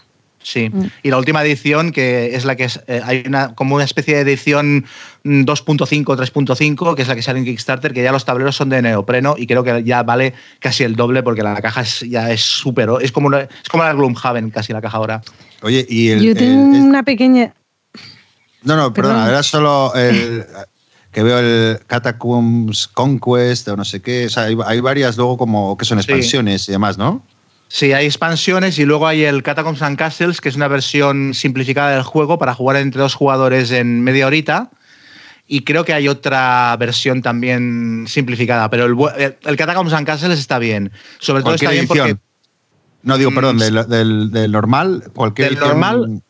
Sí, o sea, a nivel de, de, gameplay sí, lo que pasa es que la última es la, es la chula, porque la otra es, es, delirante. La primera es delirante lo fea que es, que también le da una gracia adicional, ¿no? Porque, porque estás jugando como con los típicos dibujos que hay un, un, chaval de 17 años jugando a Dungeons, ¿no? Las ilustraciones son de ese palo. Eh, pero el, el, chulo es en la última, claro, a mí el que me gusta es la última. Nada, nada, es mucho más bonita la primera, que es la que tengo yo. no, han mejorado en el aspecto gráfico, pero hay que reconocer lo que tú dices. Cuando llevas al arquero y llevas los tres disquitos pequeños, que son las mini flechas, y el mago tira la bola de fuego, que es un disco mucho más grande, eh, han metido mucho tema en unas mecánicas y lo han hecho muy bien. Yo tengo una pequeña pega con el juego. Lo, lo, me lo compré y me leí las reglas, me parece una chulada, como decís, pero, joder, mm, para ser un juego de flicking mm, hay, hay que explicar cosas, ¿no? O sí. no sé, o me lo parece a mí. Total, que al final nunca me he decidido a sacarlo porque digo, qué pereza para un juego que es tirar chapas, tener que uh -huh. hacer una explicación como esta. Y lo tengo ahí un poco que digo, tengo muchísimas ganas de jugarlo, ¿eh? pero termina dándome perecilla explicar tanto. O, tiene chicha. No, sé. no, sí, sí, sí, tiene chicha. Tiene, tiene, dos, para mí tiene dos problemas. Uno es ese y otro es que acabas con los riñones locos después de estarlo jugando durante dos horas. Es que eh, al final mezcla flicking con un dungeon crawler y es, sí. eso lleva un poco más de explicación, pero merece el viaje. Sí, bueno, totalmente. Pues probaremos. Pues otro para la wishlist. Yo este no he jugado, pero me han hablado muy bien, sí. Pues nada, voy con mi número 5, si os parece. Pues es Alchemist o Alquimistas, eh, es un juego de 2014. Y bueno, un juego donde, bueno, pues ambientado en un mundo fantasía donde somos alquimistas y bueno, que vamos, tenemos que ir recolectando ingredientes para descubrir sus componentes, ¿no? Y bueno, convertirnos en leyendas de alquimia y, bla, bla, bla. Y bueno, pues es principalmente un juego que a, mí me fascina porque cuando salió, pues me pareció súper original y diferente a todo lo que había jugado. Eh, eh, el tema de la deducción y luego también que es un juego pionero porque yo creo que si no es el primero o fue de los primeros en introducir una aplicación que recuerdo que trajo polémica, pero que creo que, le sienta como un guante. Y, bueno, es un juego que, que me encanta. Eh, es que estoy recordando la última partida en verano, lo jugué con, con Pritch y con Alex, dos amigos, Y, bueno, eh, fue brutal la partida, ¿no? Porque es que es divertidísimo, porque piensas que tienes todo hecho de puta madre, que tienes ahí ya perfecto tu, tu alquimia, vamos a la, bueno, como se diga, los ingredientes, ¿no? Que ya sabes los componentes que tiene y, nada, que te la rebate otro, que, no es. Eh, no sé, es un juego que me ha, dado grandes, grandes noches, ¿no? Recuerdo esa noche que acabamos, era en verano, ir a, las nueve por ahí y no, no, se veía nada. Estábamos jugando en mi terraza ahí con, mineros, parecíamos con unas linternas y bueno, muchísimas risas. No sé si a vosotros os gusta. Y luego, aparte de eso, el tema de introducir la tecnología, que yo creo que, es un paso inevitable en los juegos de mesa y que, que lo hace de manera muy acertada. ¿Os gusta? ¿Alchemist?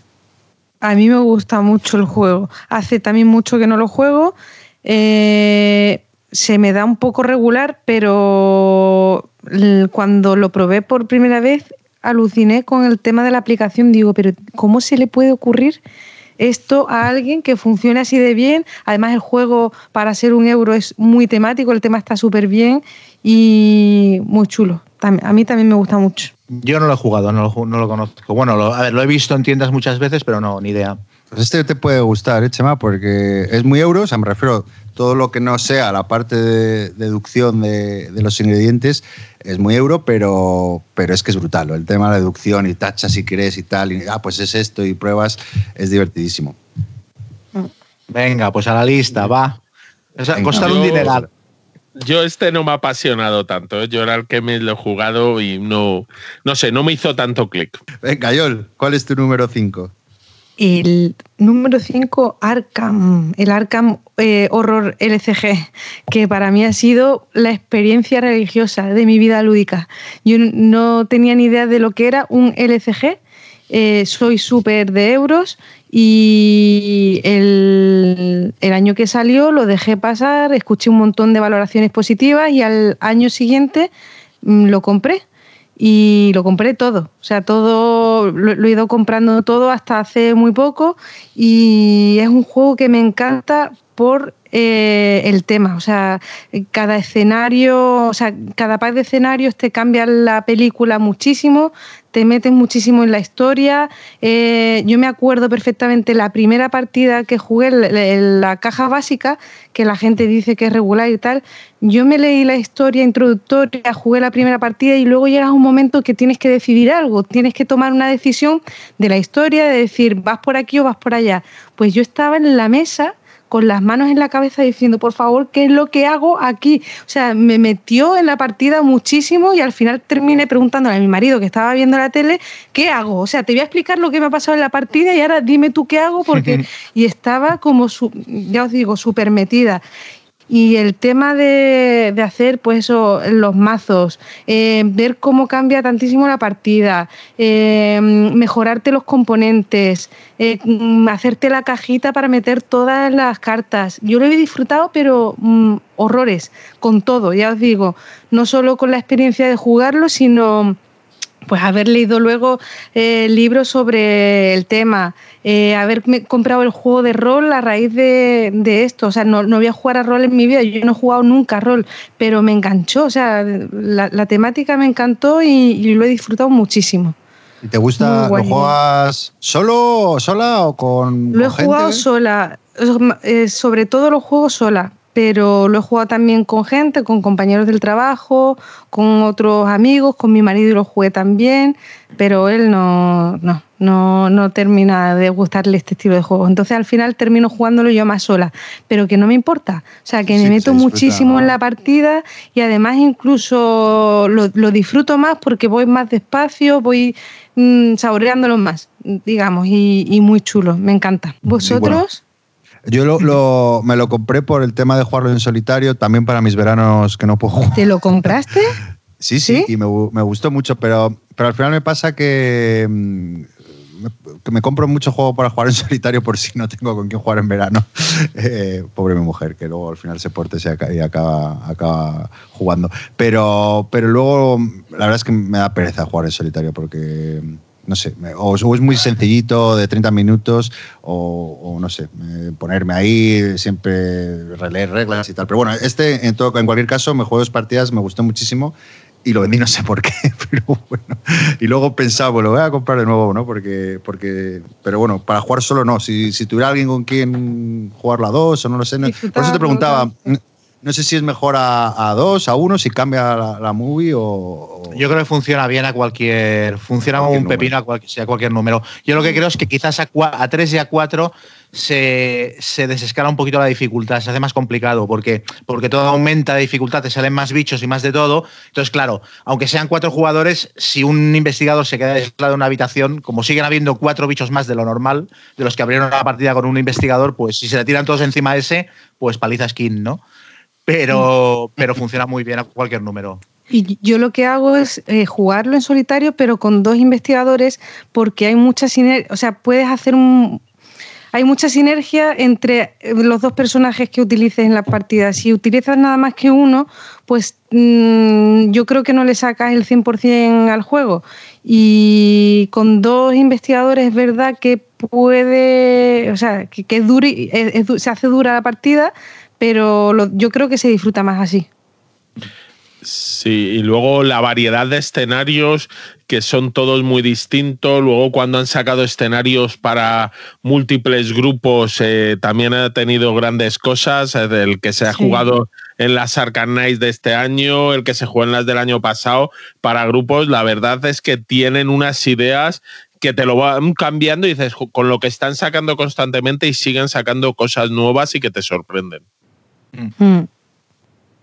Es que dices, es que montas el escenario con unas cuantas cartas y es que te montas un tren, por ejemplo, o te montas un bar y entras en el bar y te tomas una copa, te sienta mal la copa, o sea, es que mm, dices, pero ¿cómo consiguen esto con un, taquito de cartas de escenario.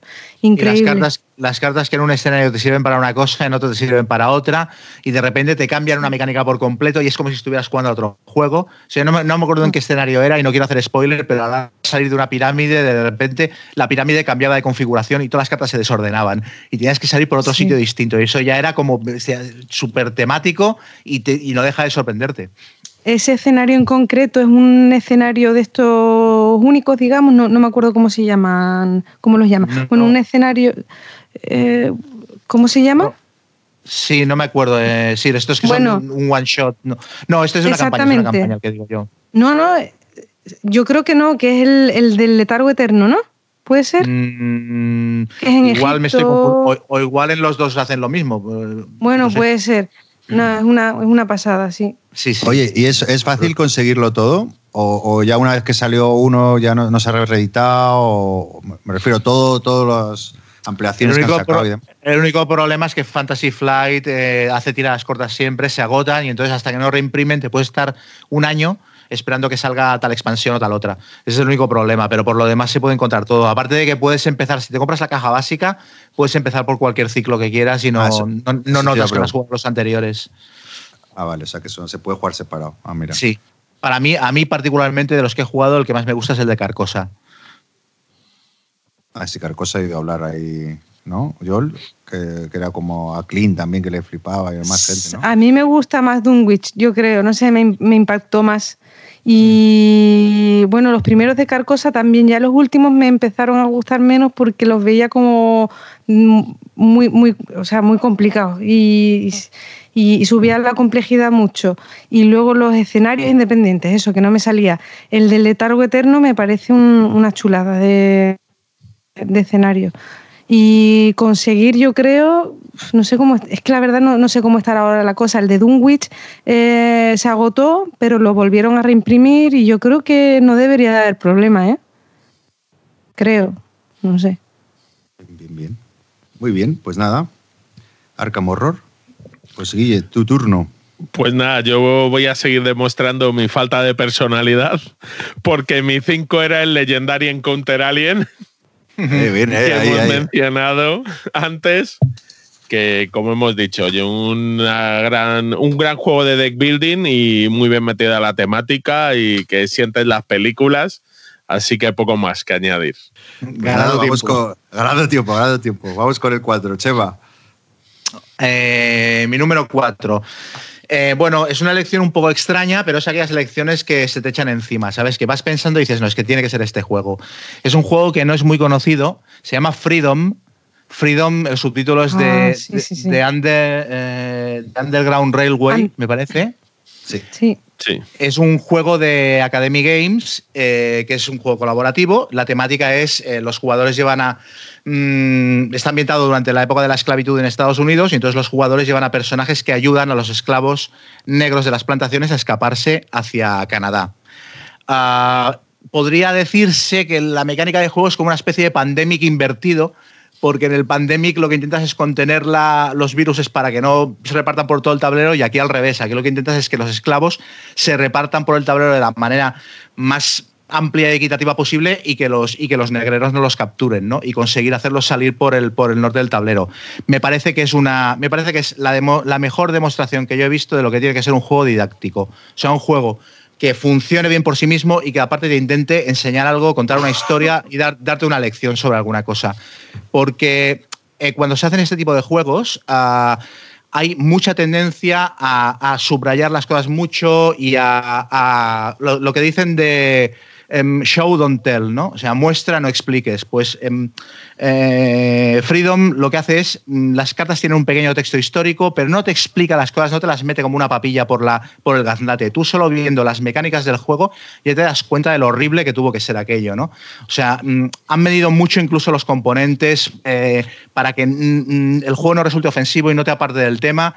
Y ves la historia mientras estás jugando y, estás, y te lo estás pasando bien jugando. O sea, es un juego que se juega am, con una especie de, de- con un ambiente em, solemne. O sea, hay muy pocas risas mientras está jugando.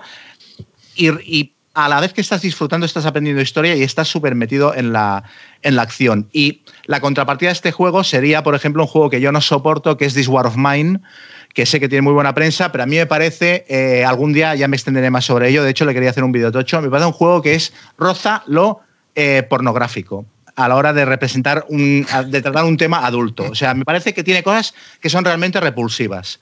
Y, y por contrapartida, me parece que Freedom toca un tema súper chungo de una manera ejemplar. Y la mejor manera que se me ocurre de, de- de reafirmar esto es el hecho de que en Freedom es muy difícil ganar. O sea, es jodidísimo el nivel de dificultad. Hay muchas partidas que las pierdes y que las tienes perdida- perdidas a mitad de partida, ves que no vas a ganar.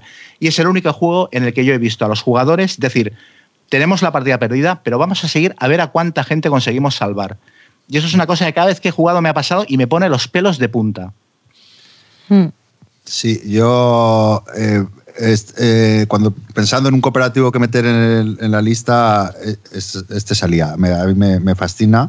Sabes que además eh, el juego para profesores en Estados Unidos, bueno, en Estados Unidos y donde sea, viene con un librito de cómo explico, cómo contar la historia, ¿no? A través del juego también. Y, y bueno, ya puestos, si, si te gusta el tema, te recomiendo un libro que se llama precisamente El, el ferrocarril subterráneo, eh, de Colson Whitehead, que, que fue premio Pulitzer, que es una pasada de libro, que, que, bueno, te cuenta todo, todo lo que el juego transmite. A mí es un juego que, que de, de detalles, ¿no? Y hay, hay un detalle en el tablero que, que- que muestra lo, lo grande que es este juego, ¿no? Que es la, la osa, la osa mayor eh, eh, que está en este. Y, y dices tú, ¿y esto qué coño es? ¿Qué significa? Y es eh, cómo se guiaban los esclavos para huir. Sí. Cuando huían hacia el norte, pues se guiaban por las estrellas para huir, ¿no? Entonces, no sé, se, me, Mm. se me ponen los pelos de punta al, al- Ujú. al- al- al oírlo, ¿no? Es, es- es brutal, este juego es una maravilla. No sé si, si te has metido en el nuevo de Academy sobre la conquista espacial, el One, One Small Step. Estuve metido y, me, y salté fuera en las últimas 24 horas porque estaba metido en demasiados Kickstarters. Ah, bueno, yo me he metido también, lo espero ahí con ganas este año. Pero bueno, es una, una editorial, la verdad, que, que hace cosas chulas. Muy chula. Muy bien, muy bien. Pues nada, eh, Freedom. Pues nada, yo en mi número 4, aunque no soy fan de la saga, pero es el Star Wars Rebellion eh, de Cory Konicha, ¿no? Un juego de Fantasy Flight, bueno, un juego de 2 a 4, pero bueno, yo lo juego siempre a 2 y bueno, el juego de- del gato y el ratón, ¿no? De, con, con mecánicas de gestión de la mano, de mayorías, y bueno, me parece una obra maestra, ¿no? Eh, como os digo, la gran virtud que veo a este juego, que por aún no fan, que me gustan las películas, pero no, no las vivo como, como, los, como la mayoría de la gente, ¿no? con tanta pasión y, me consigue meter muchísimo en la, en la movida. ¿no? Siempre lo juego además con dos amigos frikis, amigos míos que son fanáticos, pero fanáticos enfermizos. Entonces, bueno, como que, encima gana en matices el juego, ¿no? Porque me van contando cosas que yo no sé y demás. Y bueno, me, encanta. Eh, me gustaría hacerme con la expansión que salió, que, creo que mejora un poco el sistema de, batallas, que no, no, lo tengo. Pero bueno, Star Wars Rebellion, pues no sé si os gusta o no, a mí me, encanta. Yo no lo he probado. Uh, tienes que darle. Juegazo. Me sorprende ¿eh? ese juego que lo elijas tú. Ah, a mí, pero si es de cartitas de dos, ya sabes que a mí juegos de dos es, yo creo que casi mi número favorito. Y, es que me fascina el juego. Es primero las miniaturas, ponemos banda sonora, eh, pues, eh, yo qué sé, o sea, los personajes. Y lo voy a pues, tener que mirar. Los juegos esos de, eso de poco así de, gato y ratón, de buscar dónde está el otro, a mí me, encantan, me encantan. Es como jugar las películas desordenadas, porque hay partidas en las que Lando, Calrissian se va al lado oscuro y cosas, pasan cosas súper locas. Es muy chulo, muy chulo. Y es que cuando salió, hubo gente que, que, no le terminó de convencer, lo quité de la lista, pero luego es verdad que he visto que es el juego favorito de mucha gente o sea que hay gente, hay mucha gente que lo tiene en muy alta estima. Entonces, ganas de probarlo, pues sí. Y más ahora diciendo tú eso, que me ha sorprendido. Es la a mí, pero es, que, pero es que es muy bueno, es que es muy bueno. También, también es verdad que el atrecho ayuda, ¿eh? como os digo, que jugar con, con, gente que, que, le flipa, que te va contando cosas que a lo mejor a mí se me escapan, que yo las he visto, ¿eh? las películas, pero que no soy tampoco, no, me acuerdo de todo con la música, tal. Con sí, es otro juego de jugar con la banda sonora puesta. Sí, sí, sí. sí, y, en, y, a 4 es muy chulo. ¿eh? Es verdad que le pasa un poquito lo mismo que al War of the Ring, que son juegos que dices, en realidad los diseñaron para dos y luego se les ocurrió eh, hacerlos que se pudieran jugar por pareja. Pero por pareja es muy divertido, porque comentar las jugadas con el otro, aparte como está dividido el rollo de yo llevo las tropas de tierra, tú llevas la flota y tal, y repartirse la, un poco la, lo que hacen cada jugador en las misiones tiene mucha, tiene mucha gracia. Ah, mira, pues eh, le daré otro tiento ahí. No, no, mm. no, no, no, pensaba que a 4 funcionaría. Muy bien, Yol, ¿cuál es tu número 4? Eh, mi número 4, el Sight. el juego de Jamie Stegmeyer eh, lo jugué la primera vez en las grecas con un dolor de cabeza horrible ya el domingo a primera hora de la mañana y no me gustó, no me dijo nada el juego. Y, pero luego mm, me, lo, jugué una segunda vez, me gustó bastante más, lo compré y lo he jugado ya unas cuantas veces y cada partida que lo juego me gusta más. Ha sido injustamente creo, eh, juzgado por el tema de la etiqueta del 4X, pero si superas eso y te olvidas de las etiquetas, al final es un juego chulísimo. Eh, a mí me, me recuerda un poco al Root sin parecerse nada, pero mezcla un poco las mecánicas euro con lo salvaje a lo mejor de un juego más wargame, de hexágonos, de mm, combatir, de moverte y quitarle los recursos al otro y no sé cuánto. Y, es un juego que tiene mucha táctica, mucha estrategia y a mí me encanta. Tiene exploración muy sutil. Las cartas, nada, eh, sobre todo son evocadoras. Tiene una un arte súper especial, súper espectacular. Eh, miras la carta, te dan tres opciones, eliges una, pero como que te sumerge un poquillo, o sea, no, no, no es temático para nada y yo creo que esa es otra de, las, de los inconvenientes con, con que se ha encontrado el juego, que mucha gente pensaba a lo mejor por esa pedazo de portada que iba a ser un juego súper narrativo, temático, y no lo es tanto, pero luego hay cosas, hay detalles que, no sé, a mí me encantan del juego. Yo aquí no, no estoy, yo soy de los que no les gusta tanto, eh, principalmente por, no, pero por lo que, no porque, precisamente porque no, no, yo esperaba hostias a, de huello. Y las dos partidas que jugué, me pegué ahí una vez, yo creo, en toda la partida, cuesta, y al final es, pues es una gestión y no, no sé, no, no me llegó. Estoy de acuerdo, el arte es de lo más bonito que hay en juegos de mesa. El Jakub Rozalski este es un genio. De hecho, mirad su web, vende cuadros y tal. Yo lo tengo de fondo de pantalla, fíjate. Aunque no me guste el juego, lo veo todos los días en el curro. Yo, a mí sí me parece muy buen juego. Eh, es verdad que James Steinmeier últimamente cuando hace promoción de sus juegos dice que son una cosa que luego no es, y en este caso este no es un 4X, pero tiene unas mecánicas muy chulas, muy ajustadas. En efecto, solo hay que combatir un par de veces por partida, pero está bien. No, sé. Eso lo, decís mucho, pero las partidas que yo he jugado ha, ha habido una mala leche y un. Es verdad que el combate es muy sencillo, pero tiene su cosa también. Él, no sé, pero mm, en, las partidas que yo he jugado se ha ido a saco. Es uno de los, de los ítems a los que hay que ir, eh, el, ganar batallas porque te lo pide para que se desencadene el final de, la, de la partida.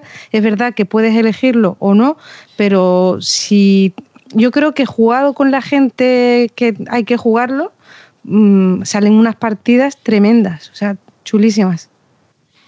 Yo lo mejor que puedo decir del juego es que es el primer juego que vi en el que en los tableritos de jugador había inserto para que te cupiera el cubito eh, perfectamente ahí encajado. Dije, ay, ay, mira qué bueno esto. Sí, esto es lo que más me gustó del, imagínate. Así que. Bueno, pues eso es. Pues, pues, así por, por curiosidad, ¿eh? ¿cuántas veces lo habéis jugado? Yo dos. Yo dos. Yo cinco o seis. No sé, a mí, mm, ya os digo, la primera partida no, me dijo mucho, también iba con un dolor de cabeza horrible y ya luego mm, cada vez ha ido a más. ¿eh? Y hay muchísima gente que me comenta lo mismo, que es un juego que ha ido de menos a más y al final ha resultado siendo en el, en el club, en el club de los viernes juegan muchísimo, están todos súper enganchados y entonces he encontrado como mi lugar. Espero jugarlo mucho allí. Así que nada. Yo, creo que no pude superar eso que, eso que has comentado, yo creo que no lo pude. O sea, ya en la primera partida el juego se me cruzó porque no pude superar el rollo de. Pero a mí fue el, eh, más que el rollo de que el juego prometiera ser un 4X, fue la sobreproducción. ¿Sabes? El, tablerazo, los muñecos enormes, un montón de cosas allí y para luego cuatro acciones y un movimiento. ¿Sabes? No sé, me pareció muy simple para, para todo lo que el juego prometía y me quedé un poquito frío. Pues nada, eh, Guille, te toca. A, ver, mi número 4 eh, es el Star Wars Imperial Assault. Eh, me parece un juego que cogieron las mecánicas de un Dungeon Crawler que era el Destin segunda edición y lo mejoraron todavía, donde además le metieron un tema maravilloso como puede ser Star Wars y eh, no contentos con esto le metieron una opción a jugar uno contra uno como escaramuzas entre bandas. Entonces me parece un juego redondo, muy divertido eh, posteriormente, además, le han añadido la aplicación para poder jugar sin un jugador que haga de malo, poder jugar hasta cuatro jugadores en modo cooperativo. Eh, el universo de Star Wars, eso, un dungeon crawler muy destilado, eh, con sus mecánicas, con sus dados especiales y unas miniaturas más o menos chulas, así que me parece un juegazo. Es curioso que hemos dicho tres juegos de Star Wars los tres diferentes. Yo pensé que el de Rebellion íbamos a coincidir, era mi única opción de coincidir con alguno de vosotros, pero mira, qué curioso. Pues no, no, yo soy más del Imperial Assault. Debe ser la, saga que, estamos ahí influenciados, el subconsciente, mm. ¿no? Hay variedad para que la gente se quede con... Exacto. Bueno, pues vamos con el top 3, Chema. Aquí ya se pone la cosa caliente, caliente. Bueno, pues top 3. Este juego ha echado de la lista al que yo creía que era uno de mis juegos favoritos de la década, cuando hice la lista en mi cabeza, pero luego al pensarla y ordenarla y ponerla por escrito, se acabó quedando fuera. Y ese juego era Robinson Crusoe.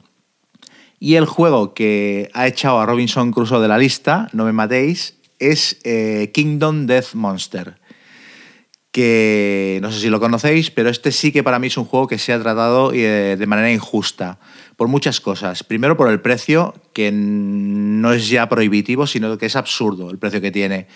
Eh, y luego también porque el autor va muy de guays y se hace odiar mucho y todas esas cosas. Y finalmente porque el juego es inabarcable. Que sea inabarcable significa que todas las reseñas que he visto y que lo ponían regular son reseñas de gente eh, en plan, eh, yo lo he jugado cuatro veces, yo lo he jugado tres veces, yo lo he jugado dos veces y tal. Y es un juego en el que la campaña dura 100 horas. O sea, es un juego en el que es imposible hacerte una idea del juego a menos que lo juegues a fondo. Y claro, solo lo juegas a fondo si el juego te gusta. Ah, dicho esto, es un juego del que tampoco os puedo enumerar eh, grandes, grandes mecánicas así por separado. No tiene mm, cosas que digas esto lo resuelve de manera brillante sí que creo que tiene el mejor sistema de inteligencia artificial que, he visto para, manejar a los enemigos. De todos los juegos que he probado que utilizan un mazo de cartas o una tabla o lo que sea para, para manejar a los monstruos, eh, me parece que es el que funciona mejor, el que mejor lo resuelve. Pero todas las mecánicas del juego, eh, por separado, no destacarías ninguna. Ahora bien, juntas, eh, lo convierten en un juego de sufrimiento máximo que para mí va un paso más allá de lo que es Robinson Crusoe todo lo que te pasa es una puñetera desgracia. Estás sufriendo todo el rato por el asentamiento, que tienes un asentamiento de supervivientes y estás todo el rato eh, padeciendo porque se te mueran los guerreros, porque no te nacen suficientes niños, porque no tienes que comer, porque te aparece de pronto un forastero que parece que viene a ayudar, pero resulta que te la lía parda, porque aparece un monstruo al que sabes que no puedes matar ni enviándole a tus mejores guerreros. Ah, no sé, el juego tiene un factor de aleatoriedad brutal, muy descontrolado, tiras en mil tablas y te pasan todo el rato cosas sobre las que no tienes control, no sabes a qué atenerte, no sabes si es mejor eh, chetar a saco a uno de tus guerreros porque luego te lo pueden matar de una hostia en un combate o porque le puede morder los huevos un insecto gigante, que esto me ha pasado por cierto, o si es mejor repartir la experiencia y las habilidades y el equipo entre varios miembros del asentamiento, porque entonces eh, habrá ciertos enemigos contra los que ninguno de ellos será efectivo, no, no, tendrá suficiente potencia de fuego para, para darle darle caña. Ah, pero toda esa incertidumbre, todas esas tablas en las que tiras y todos esos eventos locos eh, que te suceden, crean una narrativa que tiene muchísimo sentido y que está muy bien engarzada. Es una narrativa hecha de muchos elementos mm, deslavazados, pero que cuando los juntas no sabes muy bien por qué funciona. Y te cuenta una historia que en muchos casos es espectacular, es muy divertida. Y todo eso además recubierto de un halo de comedia que es, es impagable. O sea, te pasan un montón de cosas ridículas todo el rato. Y creo que al final el juego me gusta tanto por eso, porque no me he reído tanto con ningún otro juego que yo recuerde. O sea, es, me he estado partiendo la caja hasta llorar en muchas partidas. Muy bien, pues nada, Kingdom Death Master. Pues nada, voy con mi número 3. Aquí eh, eh, os quiero contar, antes de deciros el nombre, cómo fue la última partida de este juego. Eh, lo juego en una casa rural con mis amigos de toda la vida, que no son jugones. no sé si os pasará, pero bueno, si, yo siempre llevo como la mitad de la maleta son juegos que se vuelven como vinieron, casi nunca les convenzo, pero esta vez sí les convencí y la partida acabó. 12 personas, ¿eh? esta es la situación, y seis de ellas cantando al unísono cuando acabó la partida, Hi Hitler, Hi Hitler, Hi Hitler.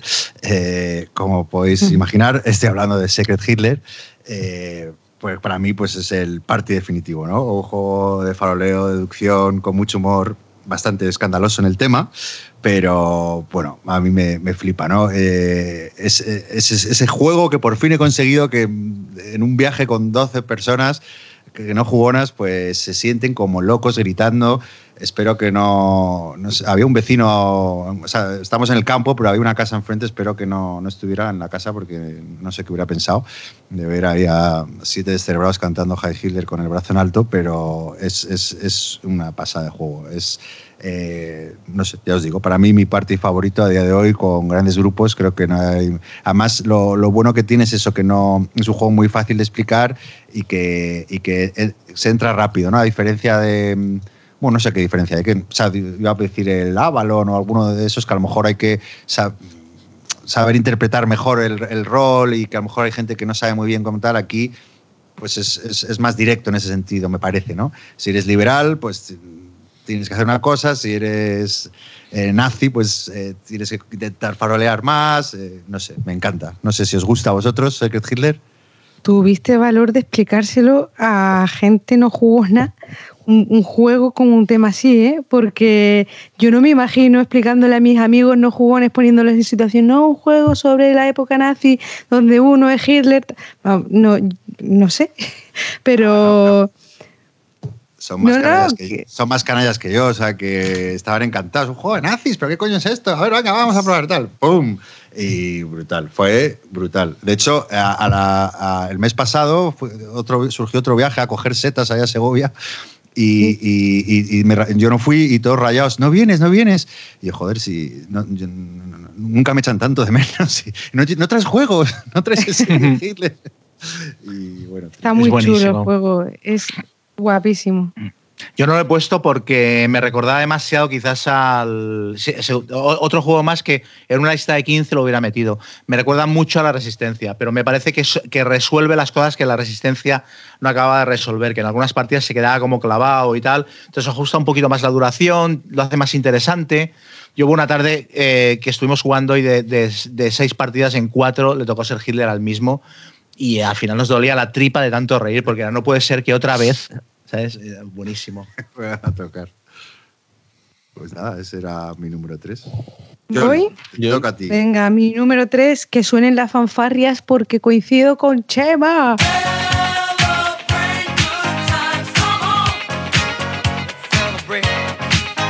Es el Food Chain, Chain Magnate. Eh, ya está, o sea, es que es un juegazo alucinante.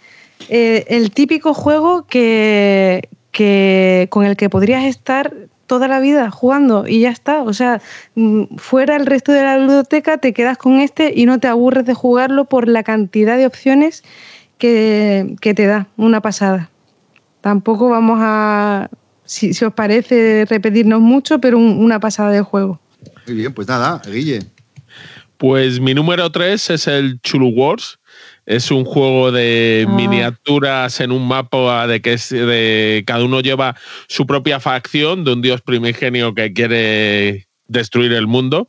Eh, la verdad es que es un juego con facciones muy asimétricas, donde al principio parece que el juego no va a tener nada y lo único que tiene es unas miniaturas descomunales. Eh, que luego le añade mucho valor al juego, porque yo creo que ese juego sin esas miniaturas no habría tenido el éxito, es parte de la sensación. Mover a tu chulu inmenso ayuda, eh, pero es, es muy interesante el ver eso, la cantidad de facciones que han podido meter, que ahora mismo tiene ocho facciones distintas y faltan tres más, porque, no, perdón, tiene nueve y faltan dos más.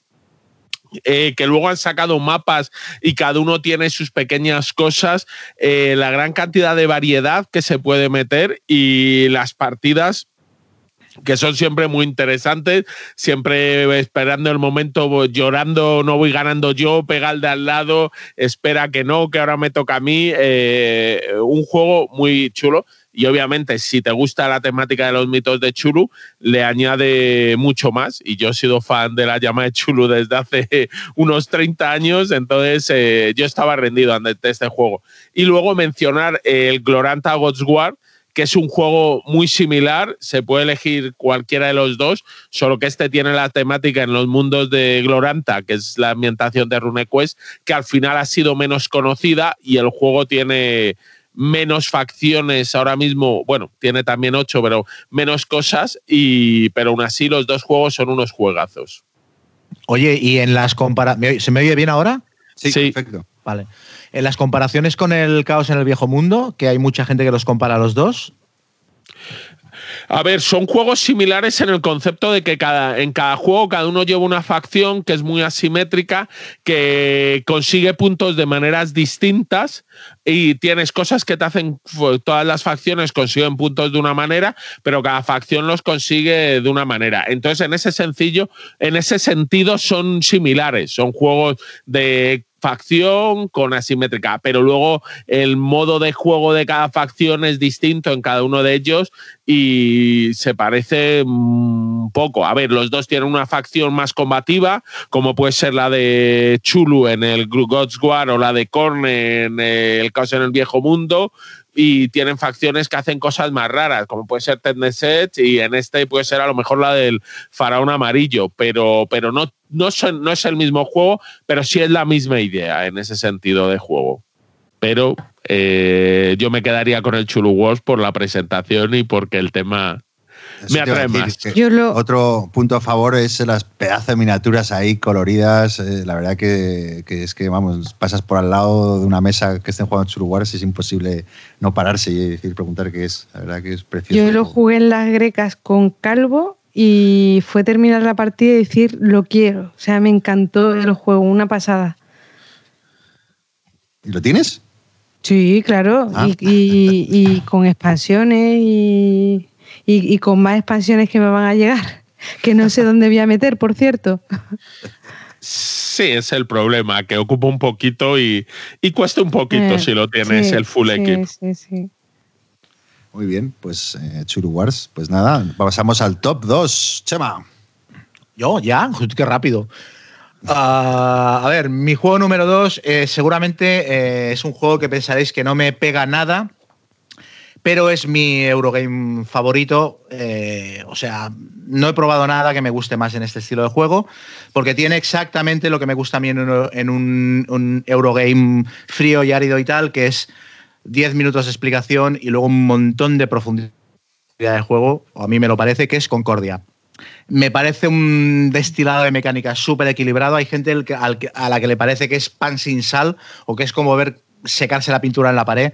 A mí me parece fascinante, eh, me parece brutal la variedad que despliega de una partida a la otra, simplemente con cambiar las losetas, ponerlas aleatorias o con cambiar de tablero. Tiene varios tableros, pero es un juego de establecer un, imperio económico en un periodo de, la Roma antigua en el cual hubo como un siglo de paz sin invasiones ni nada seguido. Entonces, pues te montas ahí tus chiringuitos de vino, telas eh, y vas vendiendo y comprando. Ah, y me parece que es... Ah, admite muchos tipos de partida y a muchos tipos de jugadores simplemente con cambiar el mapa. El juego básico viene con dos mapas. Por un lado es el, todo el mapa de Europa, lo que sería todo el Imperio Romano, y por otro lado das la vuelta y creo que es el mapa de Italia, la bota de Italia. Entonces es un mapa mucho más pequeño para jugar con menos jugadores. Pero si juegas en la bota de Italia con cuatro o cinco jugadores también, se convierte en una carrera por los recursos con todo el mundo con el cuchillo en los dientes para intentar pillar los mejores sitios, ¿no? Y si lo juegas por el lado de, Europa, pues es un juego mucho más tranquilo, mucho, mucho menos interactivo y tal, ¿no? Y me gusta tanto, de hecho, el juego, me parece súper elegante, me gusta tanto que no me gustan las expansiones. O sea, yo no tengo la expansión salsa, que incluye, introduce la sal como un recurso, una especie de recurso a comodín, que además dicen que corrige algunos de los aspectos en los que el juego podría está desequilibrado y no me gusta porque introduce un elemento nuevo que no está en el básico y que le quita elegancia, ¿no? Mete también una regla, unos foros en los que puedes poner eh, como dinero eh, por adelantado, no sé exactamente cómo va, pero es eso, añade como más componentes al juego básico y te da habilidades especiales y tal, añade más componentes que a mí precisamente lo que me gusta es que, es que el juego sea tan desnudo como es y que te compres un mapa nuevo, porque venden mapas sueltos, si compres el mapa de Britania o el mapa de, la Galia o el mapa de Egipto y la partida cambie por completo. Y no sé, me, yo disfruto muchísimo todas las partidas. Nada de salsa aquí, ¿eh? Aquí solo mambo, Chema. Exacto. yo no lo he jugado, fíjate, es uno de los bueno, uno de los sobres ahí que tengo pendientes, pero bueno, ya que has comentado, pues mira, uno para probar. Es buenísimo. sí a mí lo único que la puntuación me parece un poco opaca.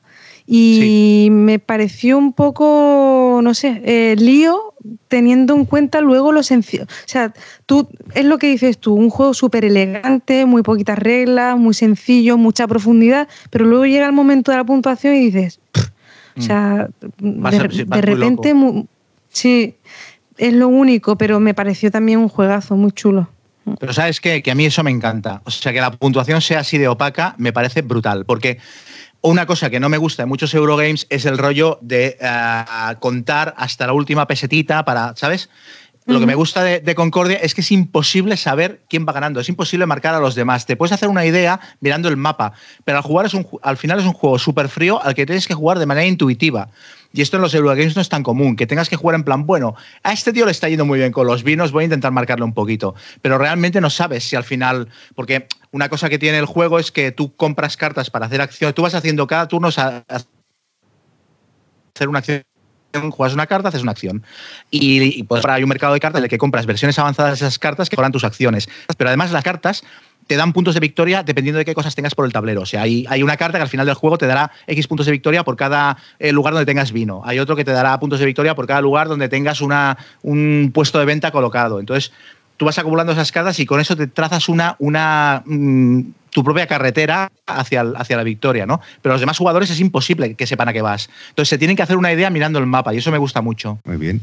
Pues eh, nada, voy con mi número dos. Pon Mambo, yo el que repetimos aquí, coincidimos tú y yo, que no es... ¿Con cuál? Warchest. Eh, bueno, pues ah. ya, hemos hablado mucho de Warchest, pero bueno, es un juego que, que me emociona, es que me, me fascina. Un juego a bueno, ya hemos dicho todo, ¿no? Pero, pero eso es el juego que más he jugado este año. Eh, con pocos juegos me pasa eso y bueno, las razones ya las hemos dicho, es que es una maravilla. Para mí, eh, Undaunted me flipa también, pero creo que el Watch está un puntito por arriba. Esa, la mecánica bueno, es parecida, pero me gusta más esa abstracción, eh, las diferentes unidades. Ahora con la expansión, con cuatro nuevas unidades, me flipa. No sé, ¿cuál, cuál es Sacar tu favorita? fichitas de la bolsa, di la verdad. el, el, tiqueteo ahí, meter ahí el este, ese, sonidito. Claro. ¿Cuál es tu. ¿Tenéis alguna facción favorita? ¿Es alguna unidad militar? Los exploradores a mí me gusta mucho.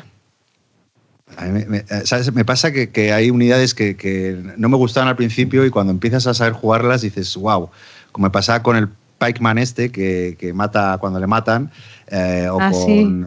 con... Esa es, esa es fastidiosa porque muchas veces se te olvida. A mí se me olvidaba. Y entonces mm, atacabas y, y te lo mataban. Y decías tú, mierda. O sea, me he quedado sin, sin la unidad. ¿A esa te refieres, no? Sí, sí, sí, pero es- esa es Mm. la grandeza del juego, ¿no? Que, que Sí. tan- la, tanta variedad que ofrecen las diferentes unidades y que las vas descubriendo. Bueno, pues eso, mi número dos, War Chest, que, que no está número uno muy, por muy cerca. ¿eh? Yo. Muy bien. Pues tengo en el número 2 el Terraforming Mars. Eh, juego que creo que conocemos todos de sobra, uno de los juegos más jugados, yo creo, de los últimos años. Es un juego que salió y, y cada año no ves que el ritmo de partidas baje. Todo el mundo lo juega, todo el mundo está encantado con él, o casi todo el mundo. Y es un juego que me encanta porque es un paseo en bicicleta.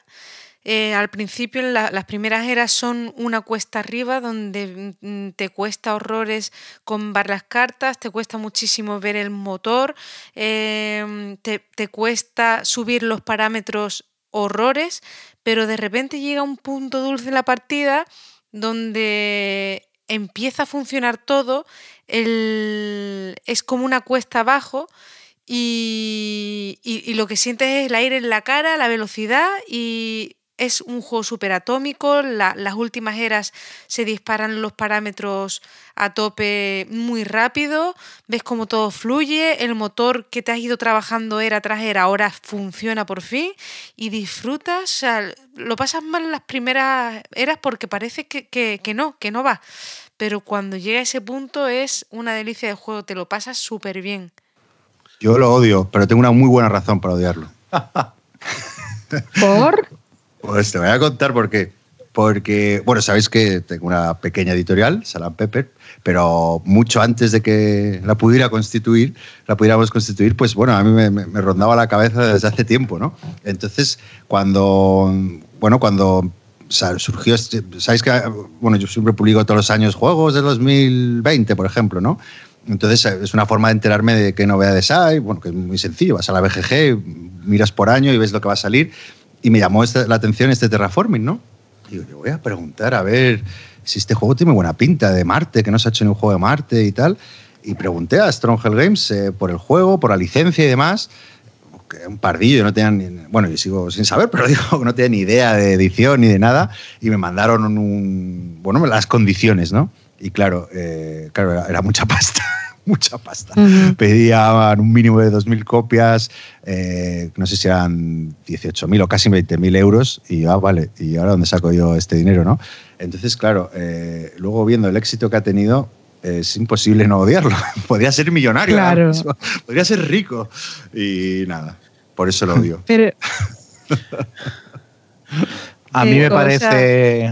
A mí me parece un juego eh, feo, me parece eh, súper cutre a nivel de componentes. Lo de los tableritos mm, de jugador no tiene nombre. Los tableritos aquellos de papel que le pegas una leche a la mesa y se van todos los, todos los contadores a tomar viento. Eh, me parece largo de narices. Me parece temáticamente estúpido porque esto de que la gente se tire, se tire los meteoritos unos a otros como si fueran Galactus no tiene ningún sentido, pero me parece tan jodidamente divertido de jugar que es que, o sea, toda, todo da lo mismo. Cuando te pones a jugarlo y empiezas a, establecer motor de cartas, te lo estás pasando tan bien que te da. es lo, tú a tu hijo lo quieres aunque sea feo. Pues esto me pasa un Terraforming Mars. O sea, luego el juego me lo paso tan bien que digo, es que me da igual. Mm. Yo como juego es de lo mejor que ha salido en los últimos años. Eh, los motores, los combos de cartas, lo tiene todo. Eh, reconozco ahí, eso sí que para mí las expansiones, la mitad de ellas son prescindibles, es decir, salvo Preludios o el otro mapa, las otras le añaden complejidad o, más opciones a la gente que no siempre es bueno porque les lían y pueden llegar a, a alargar las partidas. Aún así, cuando te lo juegas con todo, lo disfrutas como un enano y nada, de, lo mejor que he visto y como bien dices, sigue ahí en la cresta de la ola y ves sacar una ampliación, todo el mundo se lanza por ello, eh, un juegazo. ¿Y el Underwater Cities, que los comparan mucho, lo, lo habéis jugado? Sí, eh, yo sí lo he jugado. Eh, es, el, lo, es el mismo estilo. Lo que ocurre es que en el Underwater Cities eh, tienes limitado el número de acciones que vas a poder hacer. Entonces intentas combar tus cartas, pero como es unas acciones limitadas, tienes que hacerlo de otra manera. Tú vas a poder hacer en el Underwater tres acciones por turno y son 10 eh, turnos son 30 acciones el juego.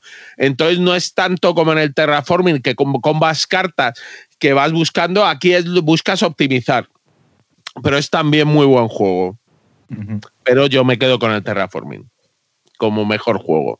Ah, guay. Es que yo, mucha gente me, me comentaba, no, no, o sea, el Terraforming muy bien, pero el otro es una evolución y tal. ¿Sabes? Como diciendo, es como un 2.0 del Terraforming. No, yo creo que no. No te fíes de esa gente, Chema, no te fíes. mala, gente mala, gente mala. Cuando un juego suena tanto como Terra, el, otro seguro que está bien, ¿eh? Yo no lo he probado todavía, pero cuando suena tanto Terraforming habiendo pasado ya el tiempo y tal, es qué año es el Terraforming? ¿De qué año es? Del 16, creo. Del 16, sí y se sigue jugando. Bueno, yo no sé, bueno, maldito sabrá cuántos ha vendido, pero a mí me parece que es un juego que sigue. Yo cada vez que voy a Gigamesh o cualquier otra tienda, lo veo allí delante puesto siempre, siempre, siempre cuando reponen, porque saben que se va a vender. Sí. No, y Yo se le he sacado estas navidades a, mi primo, que no, juega juegos de mesa y tal. Eh, lo cogió a la primera y, y jugamos tres partidas seguidas. O sea, alucinó con el juego si es que mm, es raro que haya gente que no le guste. Y lo bien que va en solitario, que esto a mí me sorprendió mucho cuando lo probé. Ah, sí, sí, sí, sí, sí eso es otra. Sí, para ser un euro así que realmente el, solitario es subir los parámetros a tope en un número de rondas, de eras. Y, y es que terminas la partida de pie diciendo, por favor, esta carta que me combe con la otra o que me salga tal. Para... Sí, sí, sí, increíble, buenísimo. Podría ser rico. Sí, podría ser. Podría llover también, ¿eh? No, pero igualmente, Chema, No lo piense, no lo piense. Si tienes opción, prueba el Underwater, ¿eh? También es un buen juego. Vale. Venga, otro más a la lista. Otro a la lista. Venga, y voy yo con mi número dos, que es el eh, Gloomhaven, eh, este juego también es un dungeon crawler, pero distinto. Es un dungeon crawler cooperativo, no hay malo. Eh, tiene un sistema de mecánica de, gestión de mano con los personajes donde tienes toda tu mano disponible y vas a jugar dos cartas cada turno, que en general una la usas para mover y la otra para atacar. Eh, con iniciativas, con una IA de los malos eh, muy potente. a la vez, las cartas de tu mano es tu vida, tú tienes todas tus cartas, pero a medida que vas gastándolas, vas perdiendo opciones y si en algún momento dado luego puedes descansar y vas a recuperar todas las cartas menos una, pero si en algún momento dado no puedes jugar las cartas y no puedes descansar, tu personaje se quedará agotado porque aquí no muere nadie. Eh, un juego muy bueno, tiene una historia curiosa, eh, vas desarrollando los escenarios y están muy bien medidos, todos tienen un punto de complejidad bastante entretenido, no son siempre lo mismo, no es que de los 100 escenarios que te vengan sean todos 100 ideas innovadoras, pero mm, hay veces que te encuentras unos que hay que matar a todos los bichos, otros que hay que salir por unos sitios y llegar a ellos determinados, mm, perseguir un personaje X, abrir un cofre. Bueno, eh, un sistema muy interesante y con una campaña muy divertida. Ya te digo, pues si hablabas de que el Kingdom Death Monster son 100 horas, en este te puedes pasar entre 50 o 70 horas para hacerte la campaña y muy, muy bien llevado. Y eso, y con unas mecánicas, la gestión de tu mano, aunque tiene un azar el mazo de combate, porque siempre vas a añadir modificadores o penalizadores que vas a robar de un mazo tuyo al azar que también puedes ir personalizando, eh, los personajes van a subir de nivel y, ganarás más cartas, aunque tendrás que seleccionar con qué cartas juegas porque cada personaje siempre tiene las mismas en juego. Mm, un, juegazo. Sí, yo lo he jugado. A mí me pasa un poquito lo contrario que con el Kingdom Death Monster. O sea, yo lo he jugado seis veces o siete y entonces me da la sensación, no quiero ser injusto con el juego porque, porque ese es un juego que pide campaña, ¿no? Y, no le ves todo el punto hasta que no lo juegas mucho y, evolucionas con dos o tres personajes y tal, imagino. En todo caso, a mí lo que me pasó me parece que es mecánicamente brillante, pero es un tipo de juego que a mí me acaba cansando. O sea, la, la, microgestión táctica de combates en una mazmorra y tal, o sea, ¿sabes? El otro, otro, otro escenario de combate al final me acaba, me acaba agotando. O sea, a mí me parece que, mira, por poner una comparación con el Kingdom Death Monster, a mí me parece que el, Gloomhaven es rock sinfónico y el Kingdom Death Monster es rock and roll. Eso es lo que me pasa a mí. Dicho esto, eh, es brutal lo de jugar una carta y tirar la otra, o sea, lo de tener que descansar. También tiene un punto de, de, videojuego, el rollo de que las monedas estén como ahí flotando en el aire hasta que pasa alguien a recogerlas, que me, me crea cierta desconexión con el juego, ¿no? Quizás es que yo no vengo de esa cultura. Entonces, es un juego al que admiro mucho, pero luego llega un momento que no sé si jugaría una campaña entera. A ver, es un juego donde es más controlable quizás el, el, azar que en el Kingdom Death Monster, como has dicho, que tiras y al final sacas los eventos y bienvenido el caos. Aquí no, aquí tienes mucho control y tú tú, tienes mucho poder y si haces bien las cosas, los escenarios son más sencillos. Pero yo he visto a gente jugar que dice, pero ¿qué estáis haciendo? Estáis desaprovechando todas las oportunidades. Entonces el juego en ese sentido sí te obliga a afinar y claro, te tiene que gustar mucho hacer eso. Es una mezcla, siendo un juego, digamos, temático y de mazmorreo, tiene muchas mecánicas que a los Eurogamers nos gustan. Al final, es que es eso, estás optimizando tu mano en ese sentido. Entonces puedo entender que, digas, oye, que es que esto no es lo que yo quiero y que no, que no te extrañe, ¿eh? que digas, oye, no me gusta. Pero a mí sí me ha parecido una obra maestra.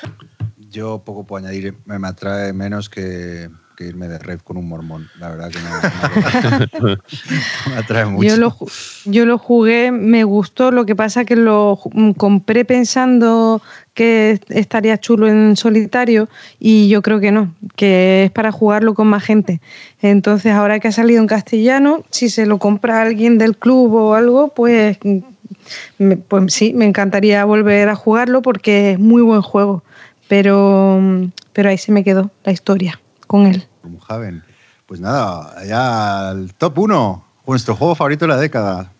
Sema, sorpréndenos. Bueno, espera, yo para no ir quitando interés, si te parece, digo yo el mío, que ya que me lo han pisado, como sabía John, ¿cuál puede ser? No estaba, sí, el terraforming está clarísimo. Es el Terraforming Mars. Eh, todo lo que hemos dicho. Entonces yo mi juego número uno de la década es el Terraforming y ya os dejo hablar de los vuestros. Estaba ahí en las apuestas.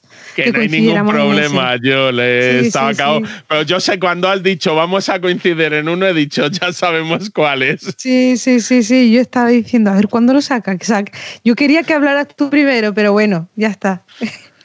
Sí, John, no ha sido intencionado, pero no ha sido intencionado, pero me has pisado también en mi número uno, ¿sabes? Porque ¿Ah, mi número uno. ¿En serio también? Arkham Horror eh, Living Card Game. Ostras. Perdón, ¿eh? ¿eh? Has llegado a chafarnos el programa a todos. El momento Ay, qué bueno. de éxtasis total. Pues os no, entonces os digo el mío, que no lo habéis coincidido seguro.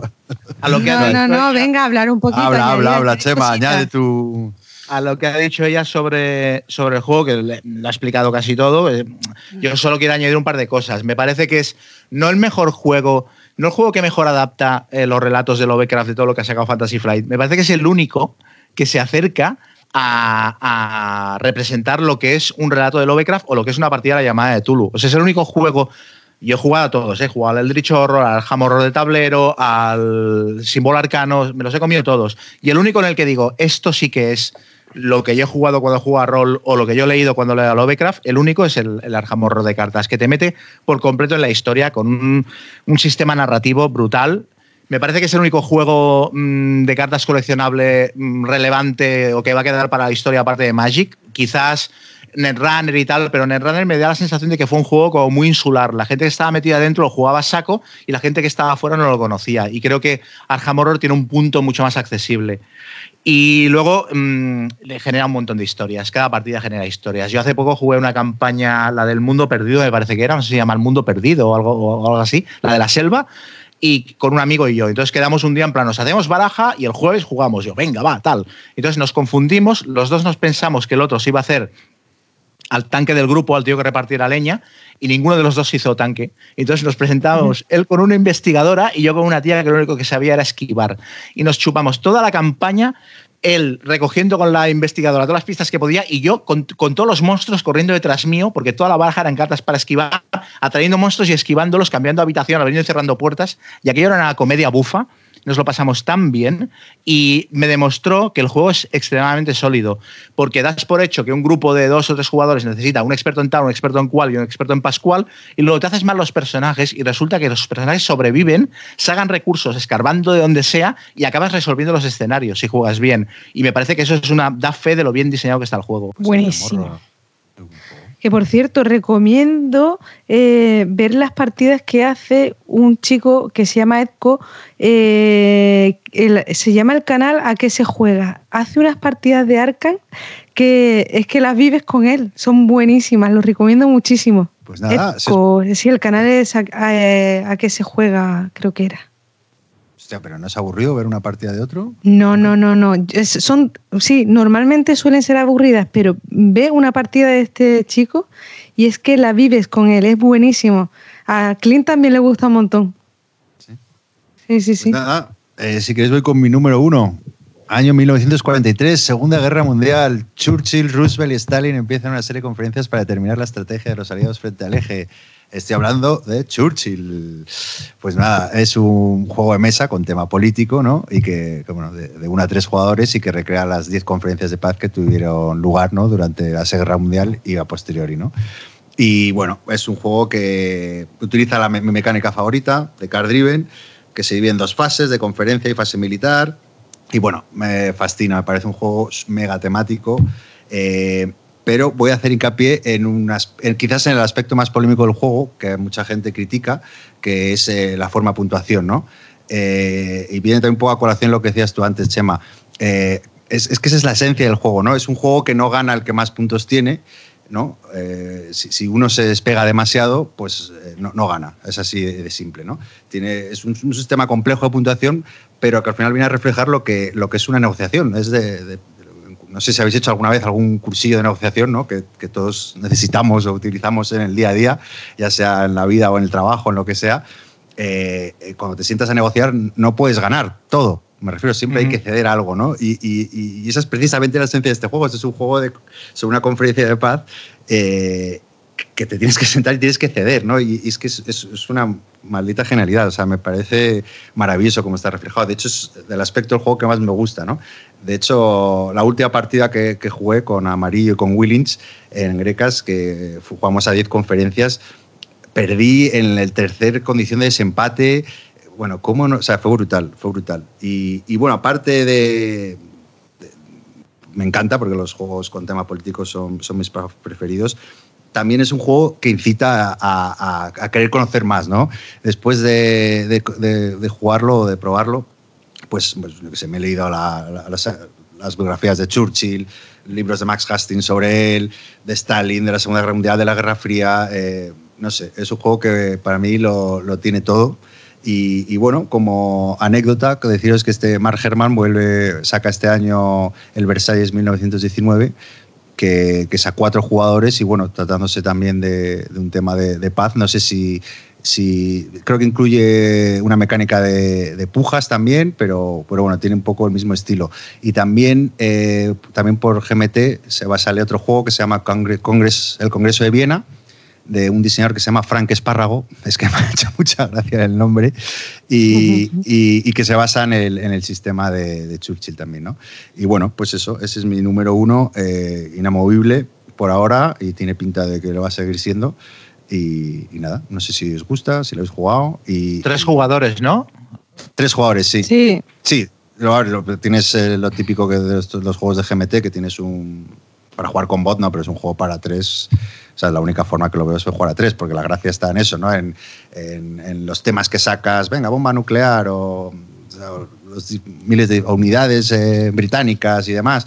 Y, claro, es, es, es el, toma y daca. Oye, su, quítale tú a este y yo me llevo este y es la esencia del juego, ¿no? El, sobre todo la primera fase, ¿no? que, quizás es la que más luce. La fase militar es un poco más mecánica, de ir aplicando lo que has negociado en, en, las mesas de negociación. Y, bueno, no sé, es, es una, una, maravilla de juego. Creo que en Devir los Perdona, perdona. No, di, No, que creo que en Devir lo estuvieron, lo estuvieron probando para ver si lo publicaban o no, porque publicaron un pequeño cote de juegos de GMT y me parece que hicieron como tres partidas y, y, en la última lo descartaron o algo así. O sea, hubo algo que no les, no les acabo de cuadrar. Yo siempre que subo una foto, Xavi eh, que, siempre por me sí gusta. Dijeron que sí, ¿no? Sí, yo creo que sí. Xavi siempre. Que lo publicaban. Siempre dice juegaco cuando alguien puso una foto o algo así, sí. Pero bueno, no, no, lo han confirmado, pero bueno.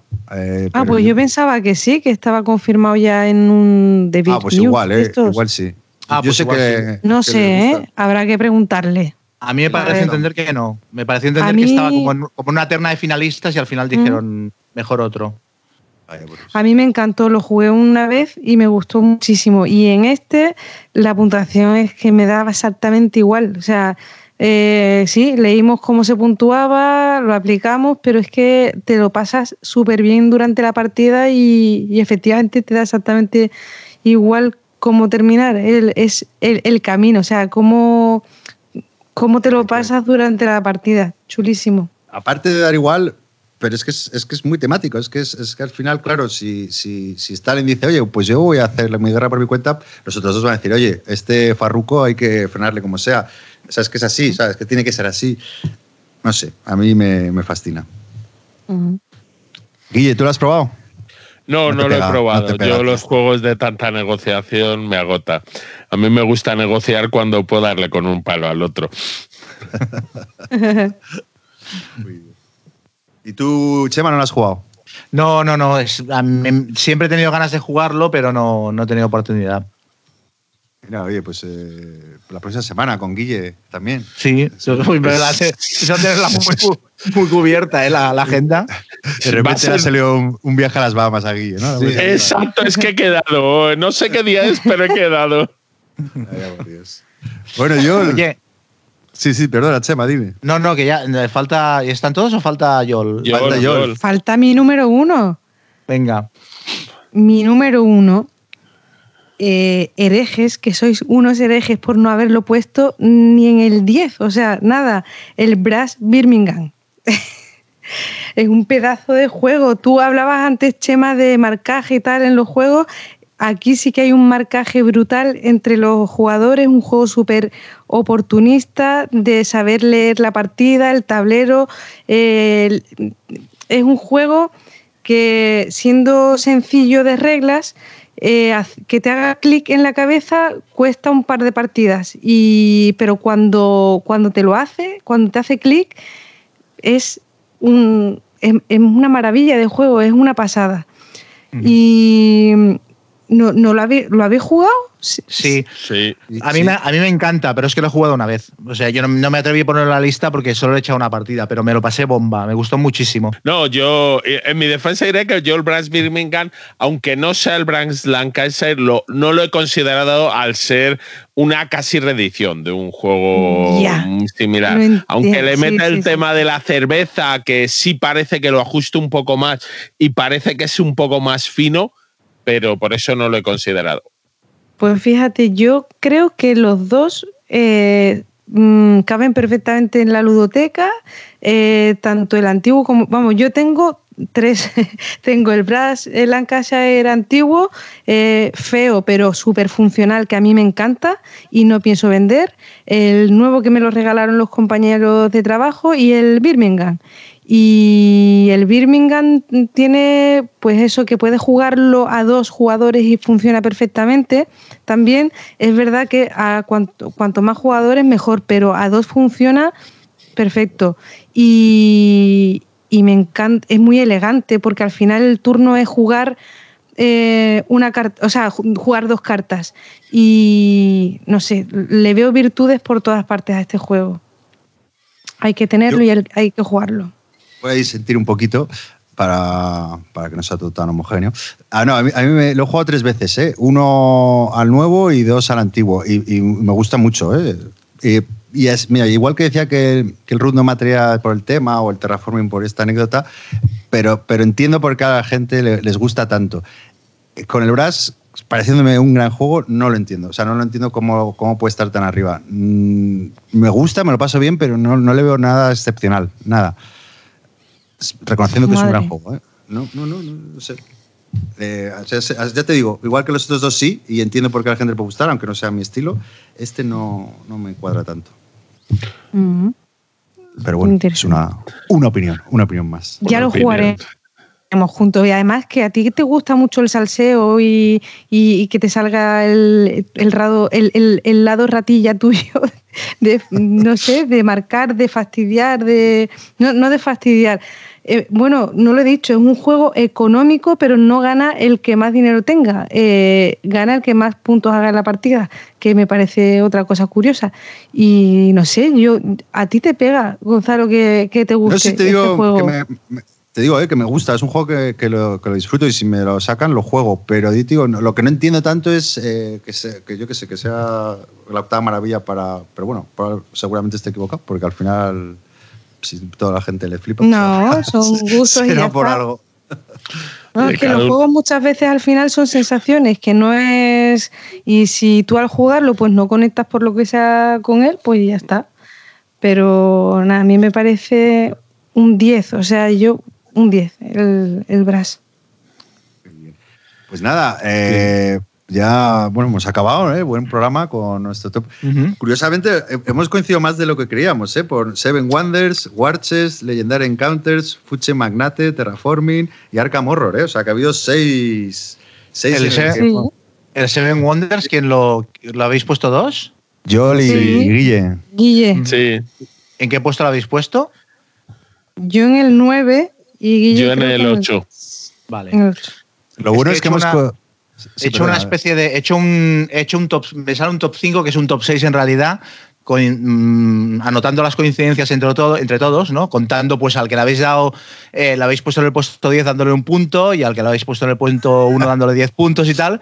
Y me sale un top bastante guapo. Sale en el quinto puesto empate entre Churchill y Brass, Birmingham. En el cuarto puesto Legendary Encounters Alien. En el tercer puesto Food Chain Magnate. En el segundo Arkham Horror. Y en el uno Terraforming Mars. Guay, pues me gusta. Sí, sí, sí. Oye, cinco juegos para, para, tener la colección. Bueno, pues eh, esto ha sido un poco todo. Si queréis, antes de, antes de terminar, eh, ya que empezamos nuevo año, un poco cuáles son vuestros propósitos lúdicos de este año y ya con esto cerramos. ¿Quién se anima a contar cuál, qué propósito lúdico? Si queréis empiezo yo. Bueno, yo... Bueno, va, dale, dale, Yol. No, te iba a decir que empezaba yo porque tiene que ver, mi primer propósito lúdico tiene que ver contigo y es conseguir que me vendas el Yin Yang. Bueno, Guille me lo va a explicar mañana. ¿verdad, Vale, bueno, pues estaré expectante. Y si no, Guille, explícaselo mal, tú sabes, no seas algo, ¿vale? Para que surja. Me lo prohíbe mi ética. Los juegos se explican bien. Eso es así. Yo creo que me va a gustar. A mí me, convenció Clean que, bueno, que tenía puteillo y tal, y, tiene buena pinta, la verdad. Y es muy bonito el juego. Eh, bueno, no lo he abierto, pero por fuera parece muy bonito. Pero yo tienes opciones, que es Gonzalo y vende casi todo. Sí, yo. Ya lo sé, lo sé, por eso lo he dicho. De hecho, mi propósito del año es vender mucho más y jugar. Eh, mi, objetivo es quedarme en 150 juegos, tengo ahora 210, he vendido 20 en el último mes, y, jugar, jugar menos y jugar más a lo que me gusta, y jugar menos a, juegos. a, tanto juego y a Ese propósito también lo tengo. Sí, sí, sí. Jugar menos a tontas. Eso es, eso es. Bueno, y, yo últimamente lo estaba haciendo, ¿eh? Eso de jugar, repetir juegos que los tengo en el top. He repetido bastante Brass, he repetido Terraforming. Eh, ayer pude volver a jugar Food Magnet, que tampoco es que. creo que he jugado seis partidas, que para ser un juego así tan durete eh, y, estando aquí en Cádiz, que es muchísimo más complicado quedar con la gente que, que allí en Madrid, por ejemplo. Eh, pues está bien. Y repetir, repetir juegos que, con los que de verdad disfruto.